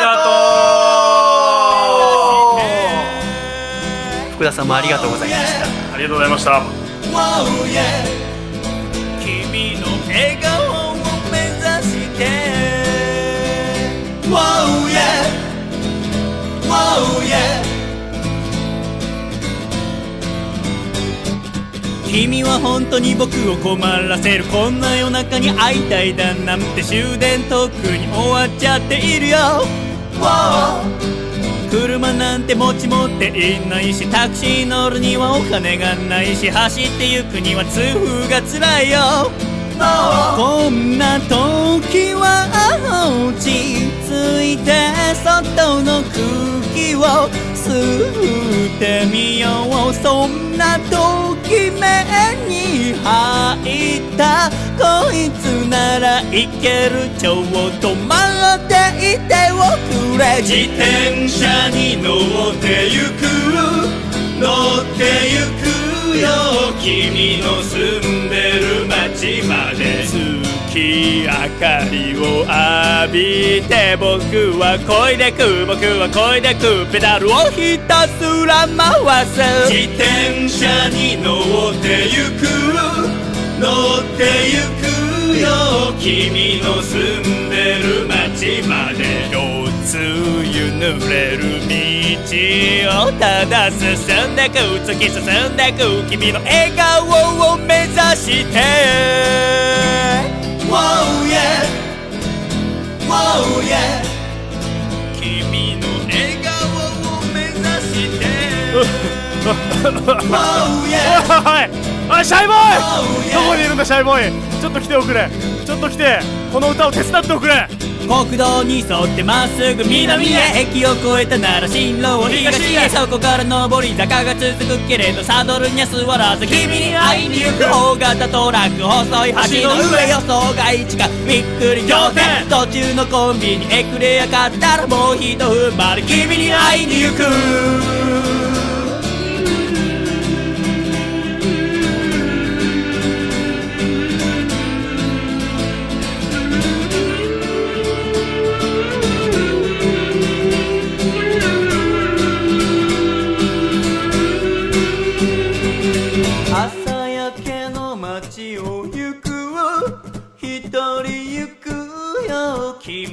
住んでる街まで着いたら君寝てる。そんな気がする。当たる気がする。でもそれでも愛してる。自転車に乗ってゆく。乗ってゆくよ。君の住んでる街まで。人気のない道をただ進んでく突き進んでく君の笑顔を目指して。自転車に乗ってゆく乗ってゆくよ君の住んでる街まで。あ水たくさん飲まなきゃ。痛み止め飲まなきゃ。もうちょっとだ。大丈夫かうわーダッシュうわあ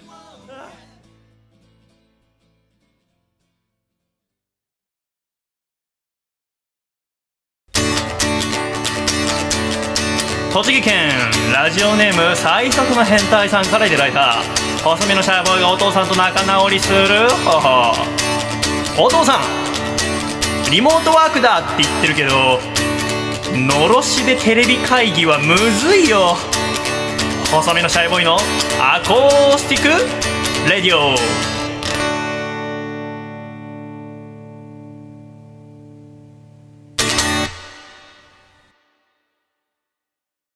つれづれなるままにアコラジライフ。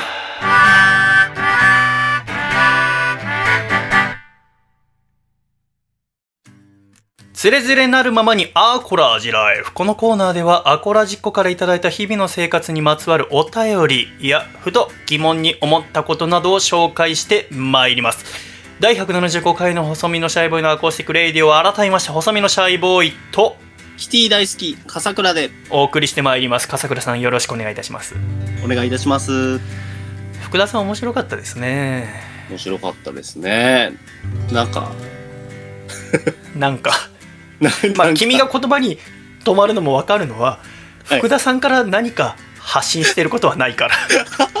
ただ相づちがレスラーとは思えないほど絶妙っていう。そうなんですよね。邪魔せずにでも疑問に思うだろうこと。だからリスナーの気持ちに立ってちゃんと質問とかもしてくれるっていう。なんかどんどん後半に向けて相づちとか質問が上手くなっていくのが、あんなに相づちうまい人いないんだから。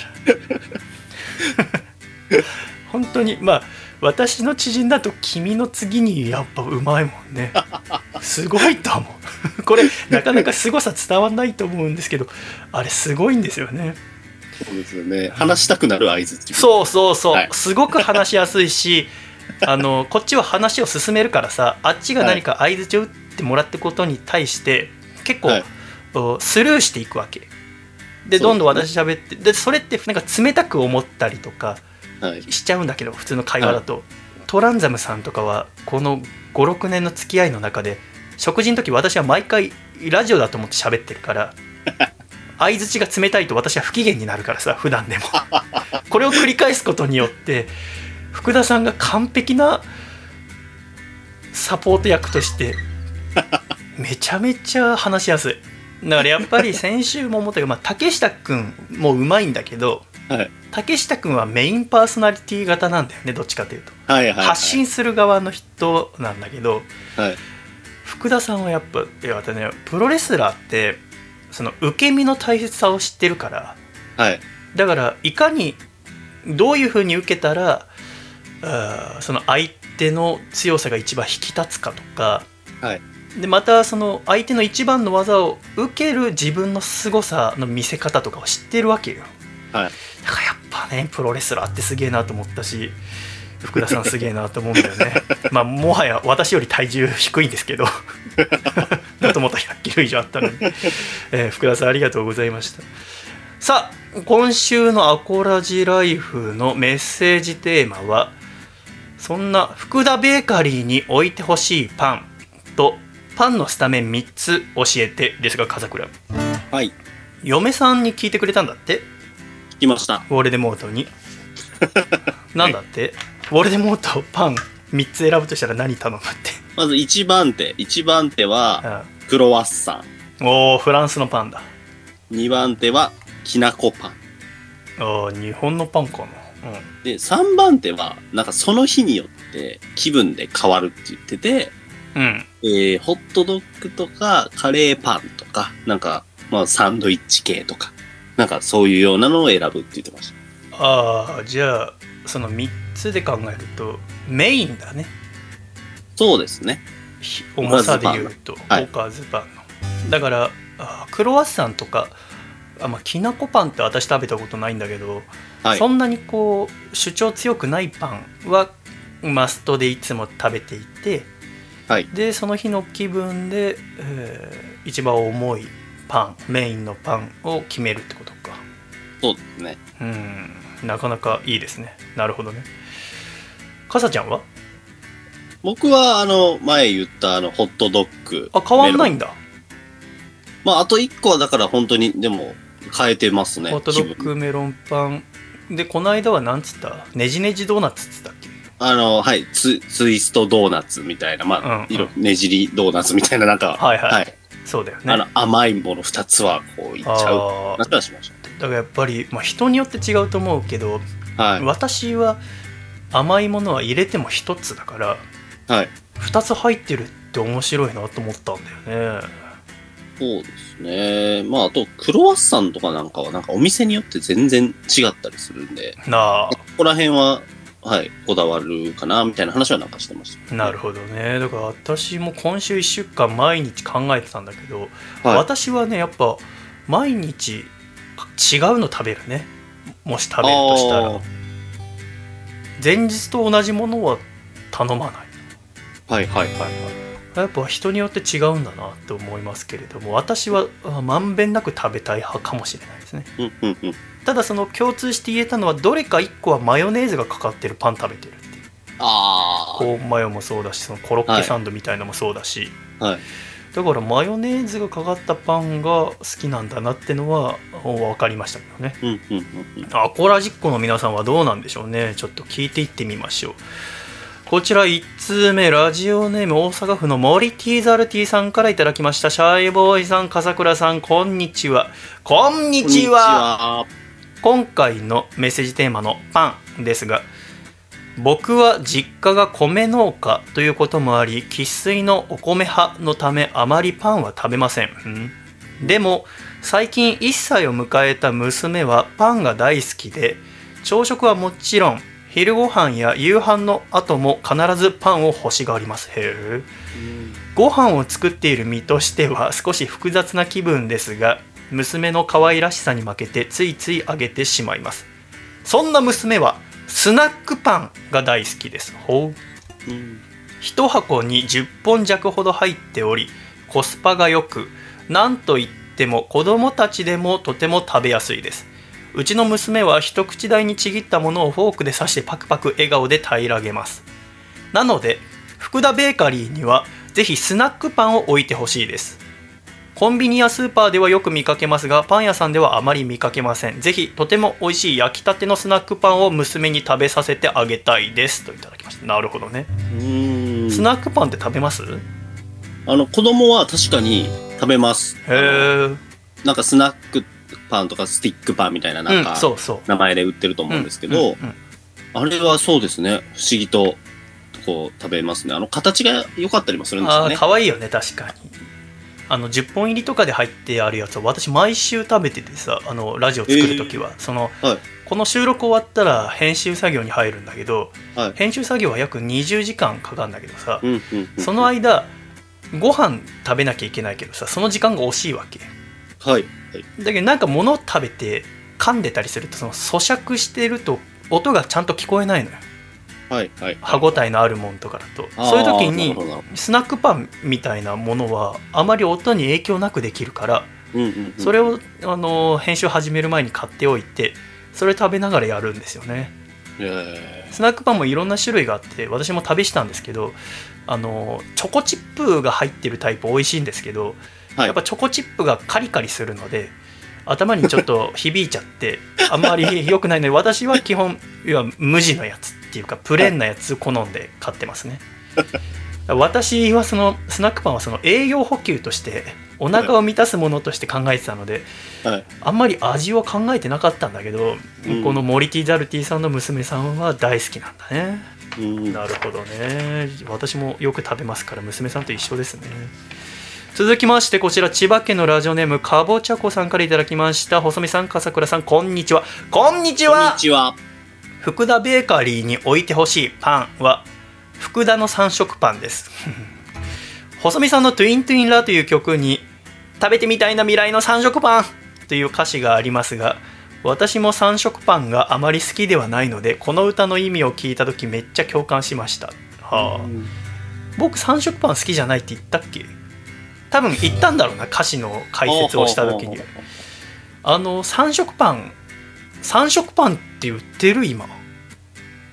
三色パンって言われて、イメージがあんまり湧かないんですけど。えあそうはいあのー、何？ちっちゃいパンみたいなやつがこう3つこうカンカンカンってつながってんの？えー。で中にチョコクリームうーウグイスあんとかそれぞれ違うのが入ってて一つのパンなんだけどああ、はいはいはい。うー3つの味が楽しめるっていうのが3色パなるほどなるほど。ンですけど、えーこのラジオネーム千葉県のかぼちゃこさんは3色パンがあまり好きではないので、えー未来の3色パン。要はめちゃめちゃ美味しい3色パンを福田ベーカリーでは置いてほしいっていうことですね。うんうんうん。福田さんが3個味選ぶなら何かな？やっぱ甘いやつなんだろうな。そっか3色パンって確かにあんまり最近見ないかもしれない。まあそのパン屋さんによるんだろうけど少なくともコンビニではあんま見ないよね、そうですね。3色パン。確かに美味しい3色パン食べたいね。ありがとうございました。続きまして鹿児島県ラジオネームハンモックおじさんからいただきました。今週のテーマ福田ベーカリーに置いてほしいパン。ですが私が置いておいてほしいのは粒あんがたくさん入った薄皮のあんパンです。どっしりとしたあんこの重さがトングで掴んだ時にわかる。その掴んだ時の高揚感といったら何にも変えようがありません。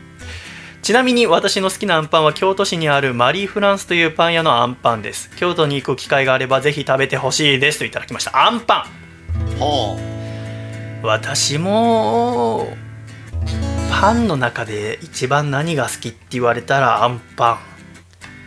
うんうんうん。ン。ですかね。あんパン。うん。あんパンが一番好きかな。全てのパンの中で。アンパン選んじゃいますね。そのねじり、そのドーナツうんじゃなかったらアンパンです、僕も。あ甘い。はいあんパンはどういうあんパンが好きですか？このラジオネームハンモッコおじさんは薄皮のあんパンが好きだって書いてある薄皮でこしあんが僕は好きなんですよね。薄皮でこしあんっていうと表面にちょっと黒ごまがかかってるようなやつ？そうですね。はあい。割とベーシックな。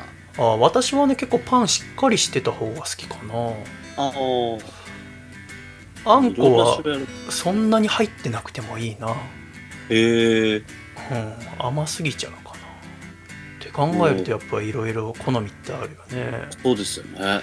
あのあんパン君のはさっきその白あ黒ごまが乗ってるやつ好きって言ってたけどさはい。私はあの桜あんパン好きなんだよはあ。桜あんパンってわかる？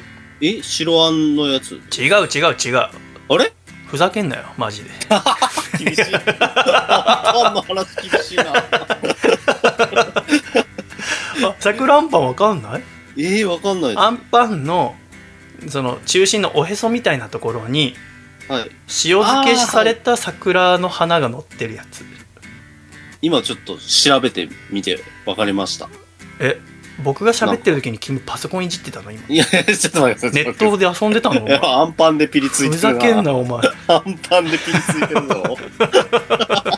なんでこの人アンパンうるさいんだろう えー、桜アンパン何がいいんですか？いやあじゃあ食べたことないの？ないですね。ええアンパンみたいな顔してて。いやいやいやい本当に？や。はい。え関西にないの？えー、僕全然馴染みないですね。ええ本当に？どんな味かが想像つかない。うわ。ええパン屋もう今今日やってないかな？いやすぐにでも食べてほしいよ。コンビニでもあるとこあんだけど。へえ。あのまあ私が好きなのは銀座木村屋総本店のやつなんだけどさ。あまーあどこでも売ってるけど、で桜あんパンが私は一番好きだなってこのハンモックおじさんのメール読んでて思ってさはい。でうん福田さんと話してる時にそのアンパンができた歴史みたいなのも話したけど、うんうんまさかと思って調べたら桜あんパンを作ったのも銀座木村屋総本店の初代当主木村安兵衛さんだったんだよ、は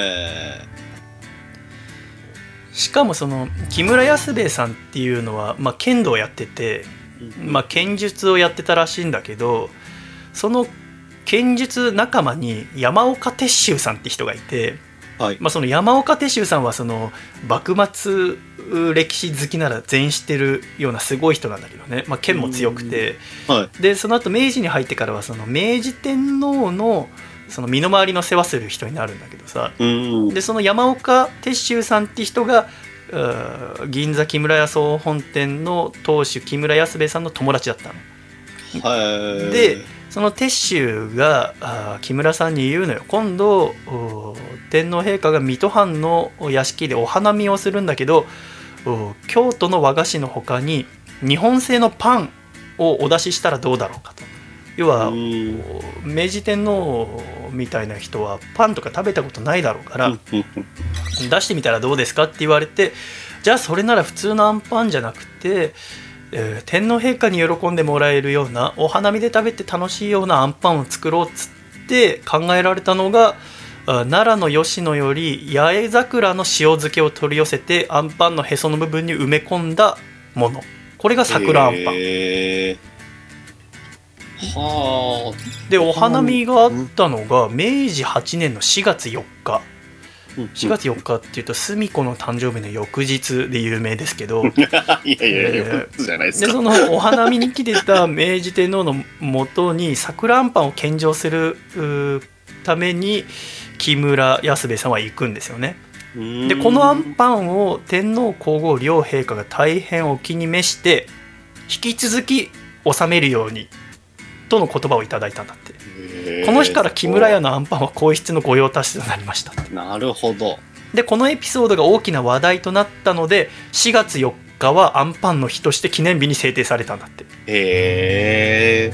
へえそうなんですね。だからその木村屋のアンパンはあそれまでのアンパンと違ってあ酒のほんのり香りが漂う生地で素朴な甘さの小豆あんをくるんでそしてそれとお奈良の八重桜の塩漬けとの酸味がハーモニーとなって極上のアンパンとして仕上がっていると。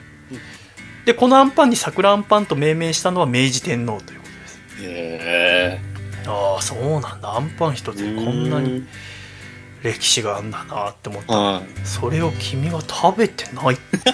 すごいよまだまだ楽しみあるじゃん、パンのだからそういうのたくさんあんだよやっぱパン屋さんに行くとさ、はい自分の好きなパン頼むからい。そうですね。逆にこうやって我々みたいにさ大人になってくると新しいパンに手を伸ばしにくくなってるかもしれないよにそうですね。なんか知らないっていうだけでこう選んでない可能性がありますからね。あるあるあるそれもったいないよねもったいないですね。ぜひさくらんぼ食べてみてくださいねはい。続きましてこちら東京都ラジオネームキーちゃんにのいちご姫さんからいただきました。シャイボーイさん笠倉さんこんばんシャイこんばんシャイシャイ。私は今年の1月に東京に引っ越してきたのですがそこで思ったのが東京はパンの値段が高いということです。ほう。前に住んでいた神戸はパンの激戦区ということもあり100円均一のパン屋さんがたくさんありました。なので福田ベーカリーもぜひパンは100円にしてほしいですといただきましたうん。へえ100円均一のパン屋さんがたくさんあるんだって神戸確かにまあ200円300円はしますもんねそうですね。確かに高いかもしれないです。関西と比べると。へえあそうですか、はいじゃあやっぱ地域によっていろいろ違うんだね、うん。続きまして大阪府ラジオネームおでんさん。福田ベーカリーに置いてほしいパンですが激辛のカレーパンです。うん。ピリ辛ぐらいはあっても激辛を歌ったパンはそんなに見ない気がします。なるほど。激辛ファンは一定数いるはずなので固定客を作りやすいのではないでしょうか。激辛パンで福田ベーカリー大繁盛間違いなしとのことですけどね。私が激辛食べられないんで却下ですねこれは あくまでやっぱ私も通いたいんだね、えー激辛カレーパン時々置いてあるのは見るけどね。激辛カレーパンって、私は食べないからあれなんだけどカレーパンもさいろんな種類あるでしょ？ありますね。カレーパンも今回調べたんだけどちょっと奥が深すぎて諦めたわ。す ぜひ調べてみてください。あのまあさなんか私のイメージだとカレーパンって結構男ががっつり食べるカロリーが高くてさ、揚げてあって、はい噛んでみると油がじゅわっとして中のカレーとの相性がいいみたいなはい。最近はでもカロリーが抑えられたカレーパンとかも売ってるんだってそうなんですね。それなのカレーパンじゃないじゃんと思いつつもちょっと食べてみたいなと思ってるんだけどね、うん。えー他にああこの方ラジオネーム3番出口さん。あ先週「ハリポタ」って書いて送ってきた人だ、えー福田ベーカリーに置いてほしいパンはカレーパンですって。私は無類のカレーパン好きでパン屋にカレーパン目的で行くぐらいです。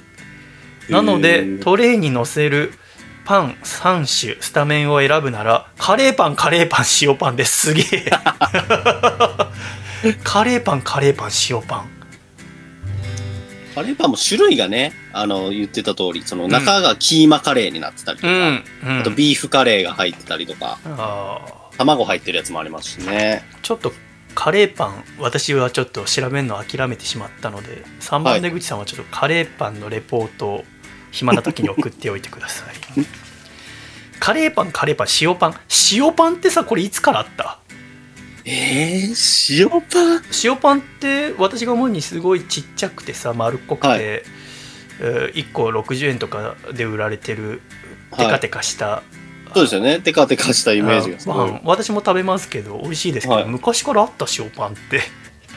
まあ、あるイメージですけど、全然僕選ばないですね。まあ、塩確かに子供が食べるもんじゃないとは思うね大はい。人な楽しみができるパンだなって思いますけど、ただじゃあ見れてなかっただけかな他に、えーパン3種選ぶならラジオネームよさんからいただきましたがラジオネームよさんはソーセージパンミルクフランスチョココロネ。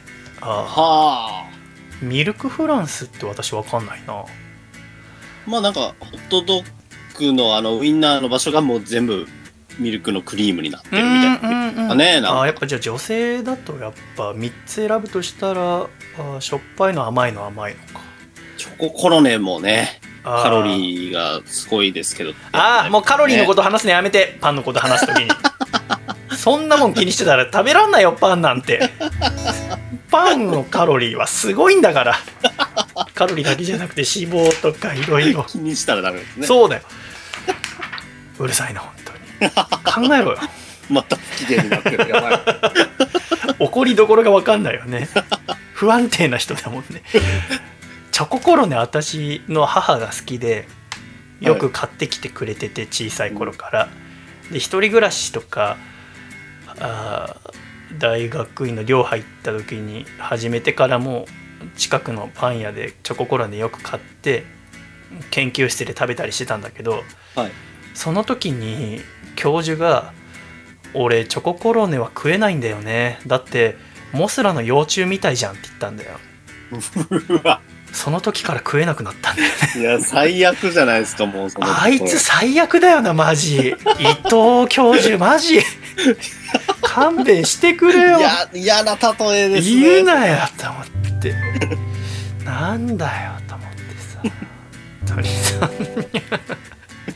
元気かな。元気かな。スタメンということで1番から9番までえ野球のスタメンみたいに考えてくれてる方もいらっしゃいますね。ラジオネーム東京都の嫌われ者の歌さんは1番アンパンライト。2番2類食パン。3番サードサンドイッチ。4番1類ホットドッグ。やっぱホットドッグって人気なんだ。やっぱりいいですね。私は食べないんだよな。ホットドッグはホットドッグ屋とかあと IKEA に行った時とかああとコストコに行った時に食べます ありね、ますけどね。えー5番センターカレーパン。6番ショートもちもちしたチーズの小さいパン。あれ名前なんつうんだろうな。漠然としえー7番レフトメロンパン。8番キャッチャーピザパン。ピザパン私も好きです。あ9番 DH ハンバーガーハンバーガーは守備できないか。結構守備範囲広そうだよハンバーガーなんていろんなところ、えーピッチャークロワッサンフランスのパンですね。あ。うん。アンパン食パンサンドイッチホットドッグカレーパンチーズパンメロンパンピザパンハンバーガー。この並び結構アメリカとイギリスピッチャーはフランス。だからメジャーリーグだと考えると 1番ライトアンパンはアンパン日本のパンですから、はいこれはもうイチローですね。なるほど。すげえアンパン。1番。ライト。アンパンって言われてわーアンパンはこれからもうアンパン食べるときはイチローを思い出してください。他に9番まで考えてくださってる方兵庫県のラジオネームアマシットさんもそうですね、はい。え1番え背番号26センターチョコクロワッサン2番うんセカンド塩バターパン。出た塩パン。おう。3番ライト和風チキンバーガー。あー。4番ファーストツナマヨ。ツナマヨ？5番レフトカリカリカレーパン。あー。俺は結構ねしなしなカレーパンが好きなんだようね、ん。6番サードきなこ黒蜜パン。へー。えー。7番キャッチャーリングドーナツ。うんかっこちょっと引くくらい砂糖かかってるやつって書いてある。8番ショートポテトベーコンデニッシュ。ああどういうのポテトベーコンデニッシュって。チーズかかってるやつ？まあ。焼いてあるやつ？じゃなくて？あのあれか。あれか。はい。黒胡椒がかかってるやつたか多分はい。そう、そのタイプだ。あー。え9番ピッチャーパン屋でバイトするのがちょっとした夢で住んでる町のイートインとかがないパン屋でバイトしてるけど朝が弱いから開店前まではちょっと眠そうにしているんだが常連さんの商品はほとんど覚えていて今週のおすすめのパンのコメントや絵はノリノリで描く私みたいなもんにもきちんと接客してくれる店員さんが9番ですね最高じゃないですか。おはようございますとかね言ってくれるんだよね 常連さんの商品はほとんど覚えていてって言うけどさでもそのパンやトングで取る自分で取るタイプだって覚えてたってしょうがないよね。そうですね。でもなんかあんだろうな。あ今日もこれですね。みたいな。あじゃあもうあれかな。あれかな。そのトングで取ってるうちにさだこのさアマシットさんはさ要ははいもう毎日3つあったら3つ同じのしか食わない人だったとしてさはい。で店のさパンをこうトングで選んでてさ、はい。もうレジに行った時にはもうお会計のその合計金額の画面になって。だとしたらちょっとキュンとくるでしょ？みたいな。ね？みたいな顔で待たれたらさ。は あ惚れちゃうよね、えーありがとうございます。今週は、えーファンのメールたくさんいただきました。誠ありがとうございます。えー来週のメッセージテーマは私のおじさんです。懸命におじさんとか言ってあなたの一番のおじさんについて教えてください。よろしくお願いしますえつれづれならままにアコラジライフ。今週最後のメールいきましょう。こちらラジオネーム兵庫県のマリユイさんからいただきました。シャイさん笠倉さんシャイ。シャイ。はい。いつも楽しく聞いています。ずーっとこれまでサイレントリスナーだったんですが初めてメールしました。ナイス発想。アコラジを聞くのは主にランニングの時です。しんどいのを緩和させるものとしてシャイさんと笠倉さんの話をいつも聞いていましたアコラジは私にとってはご褒美なので走る時にしか聞けないというルールを設けていたんです。あとはしんどい仕事を終えた時とかしんどい日の車の中の移動中とかとにかくご褒美としてアコラジをゆっくりのペースで聞いていました。171回まで聞き終えたらまた第1回から聞き直したりしていました。そんなある日突然ポッドキャストから通知がありアコラジの最新回が更新されたとのこと。すごくびっくり喜び興奮しました。とってもとっても嬉しい。第172回はジョギング中でもないのに聞いてしまいました。本当に嬉しかったです。また来週も更新されるんだっていうワクワクが止まりませんでした。173回以降はジョギングの時に聞いているので3日ほどかけてゆっくり聞いています。聞き終わると早く次が更新されないかなと待ち遠しくなります。またラジオを始めてくれてシャイさん笠倉さんアコラジオールスターズの皆さんありがとうございます。本当にありがとうございます。とどうしても伝えたくて初めてメールをさせていただきました。といただきました。笠倉。ありがとうございます。どうですかこのメール読んでみて。いやーこんなに嬉しいことはないですし、多分すごいドキドキしたでしょうね、初めてメール。うん。初めてラジオにメールしたのいつ？私中3僕は高3ですかね。高2。うん。あ遅いね意外とそうなんですよ。あのラジオネームジャーゲジョージ様がそうなんですよ。高2デビュー。ー遅っダッセいやいやいやしゃべパン、アンパン以降不機嫌な。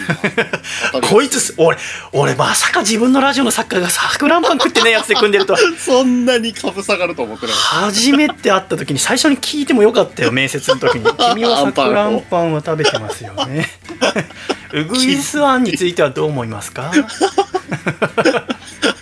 あそうか。でもやっぱ初めてのメールドキドキしたろうね。送ってくれて嬉しいね。た。いや、嬉しいですね。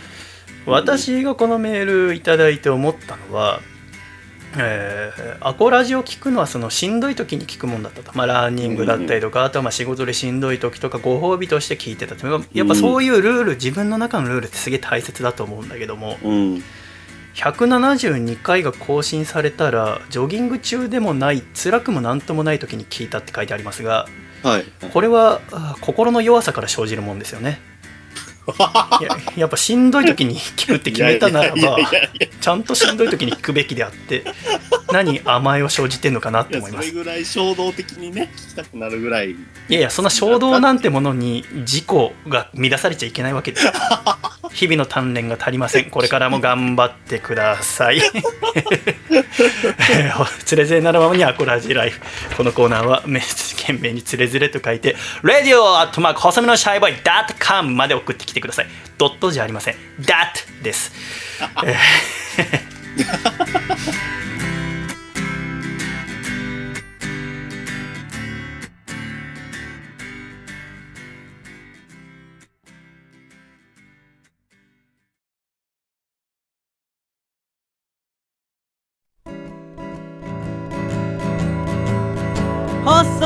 のシャイボーイ細身のシャイボーイ細身のシャイボーイ Oh yeah 細身のシャイボーイ細身のシャイボーイルールールーフー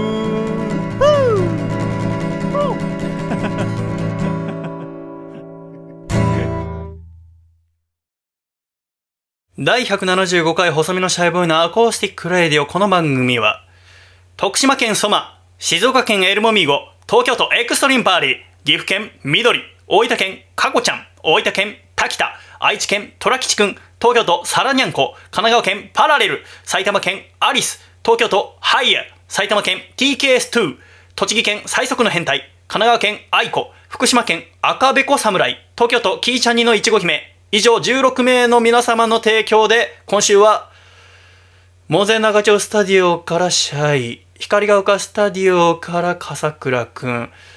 ノースコダライナースタディオから福田博さんでお送りしてまいりました。今週も最後までお聴きくださり誠にありがとうございました。ではエンディング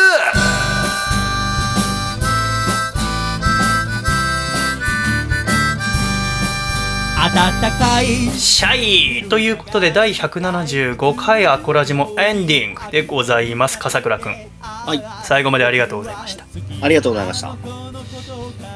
最近ここのところは天気が良くていいですね私も、うんベランダにソファーが置いてあるのでそこで、えー今週はパンの本をずっと読んでましたけどはい。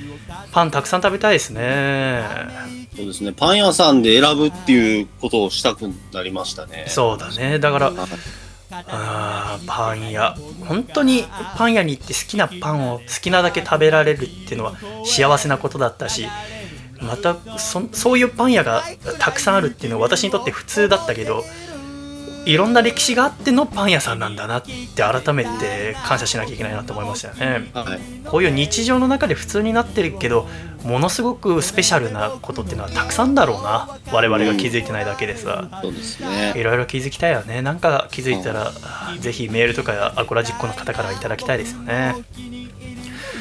笠倉君は朝の収録はどうですか？今週はあれだね、はい。再開して初めて娘さんの声が入らなかったね多分そうですね。場所を変えたっていうのもあるんですけど、今でも僕の中で聞こえてるんですよ。もうあ起きてきました。今あそっかそっかあ起きてたのか、でも全然普通になんか生活してるって感じなんで、ああそうなんだ別に静かにしてるってわけじゃないんですけど。あそうなんだねはい。まあでも、いいですね。なんか朝、どどうですか？朝に収録。まああの動画過ぎるとあれだけど福田さんとの朝5時に撮っいや、たからさ5時はちょっとどうかと思いましたよ。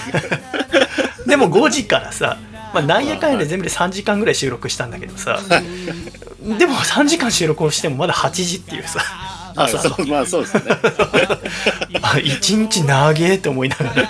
パン屋の時間にちゃんと、ね、そうそう。収録をする。そうそう。だからまたまあ気が向いたら朝5時からやりたいなと思いますけど、えー毎週 MVP を選ばせていただいておりますが今週はお前本当に桜あんあんパンすぐ食べて本当にまだ怒られてる。いやいや怒ってんじゃないんだよ怒ってんじゃないんだよいや、怒ってる、怒ってる。今週はその、えー薄皮あんパンのお重さをトングで掴んで感じた時があー一番大好きっていうメールをくれた鹿児島県のラジオネームハンモックおじさんに第175回アコラジ MVP 差し上げたいと思います。住所が書かれておりませんのでもし赤いシャイタオルがご所望の場合は送ってきていただければと思いますね。いいねそう。アンパンを持つ時の重さに興奮するっていう考えはなかったな。今度つかめる日がやってきたらそこもちゃんと感謝しながら、クロワッサンの軽さとかもね感じたいもんね、そうですね。ああ軽いああマリー・アントワネットがあーオーストリアから嫁ぐ時にフランスにやってきたパン。意識がね、ちょっとね、変わりますよね。そういやこれはアメリカのパン。これはドイツ今日はアメリカドイツイタリアでとかさ。今日は日独伊三国同盟で攻めようとかさ。いろいろできるいろいろできるなパン。パン知らなかったな。いろんな知らないことがたくさんあるな。うんこれからいろんなことをまた知っていきたいし来週楓さんがトラさん全部見てどうなってるかも楽しみ。トラさんみたいな喋り方になってるかも。お前さんよ。そんなこと言っちゃいけねえんじゃ。ねえのかい。ラジオネームハンモコジさん。ありがとうな トラさんみたいな楓ちゃん 来週のゲストをお迎えします。メッセージテーマは私のおじさんです、えーまた来週笑顔でお会いできるのを楽しみにしております。今週も最後まで聞いてくださり誠にありがとうございました。ではいくぞ！123シャイまた来週！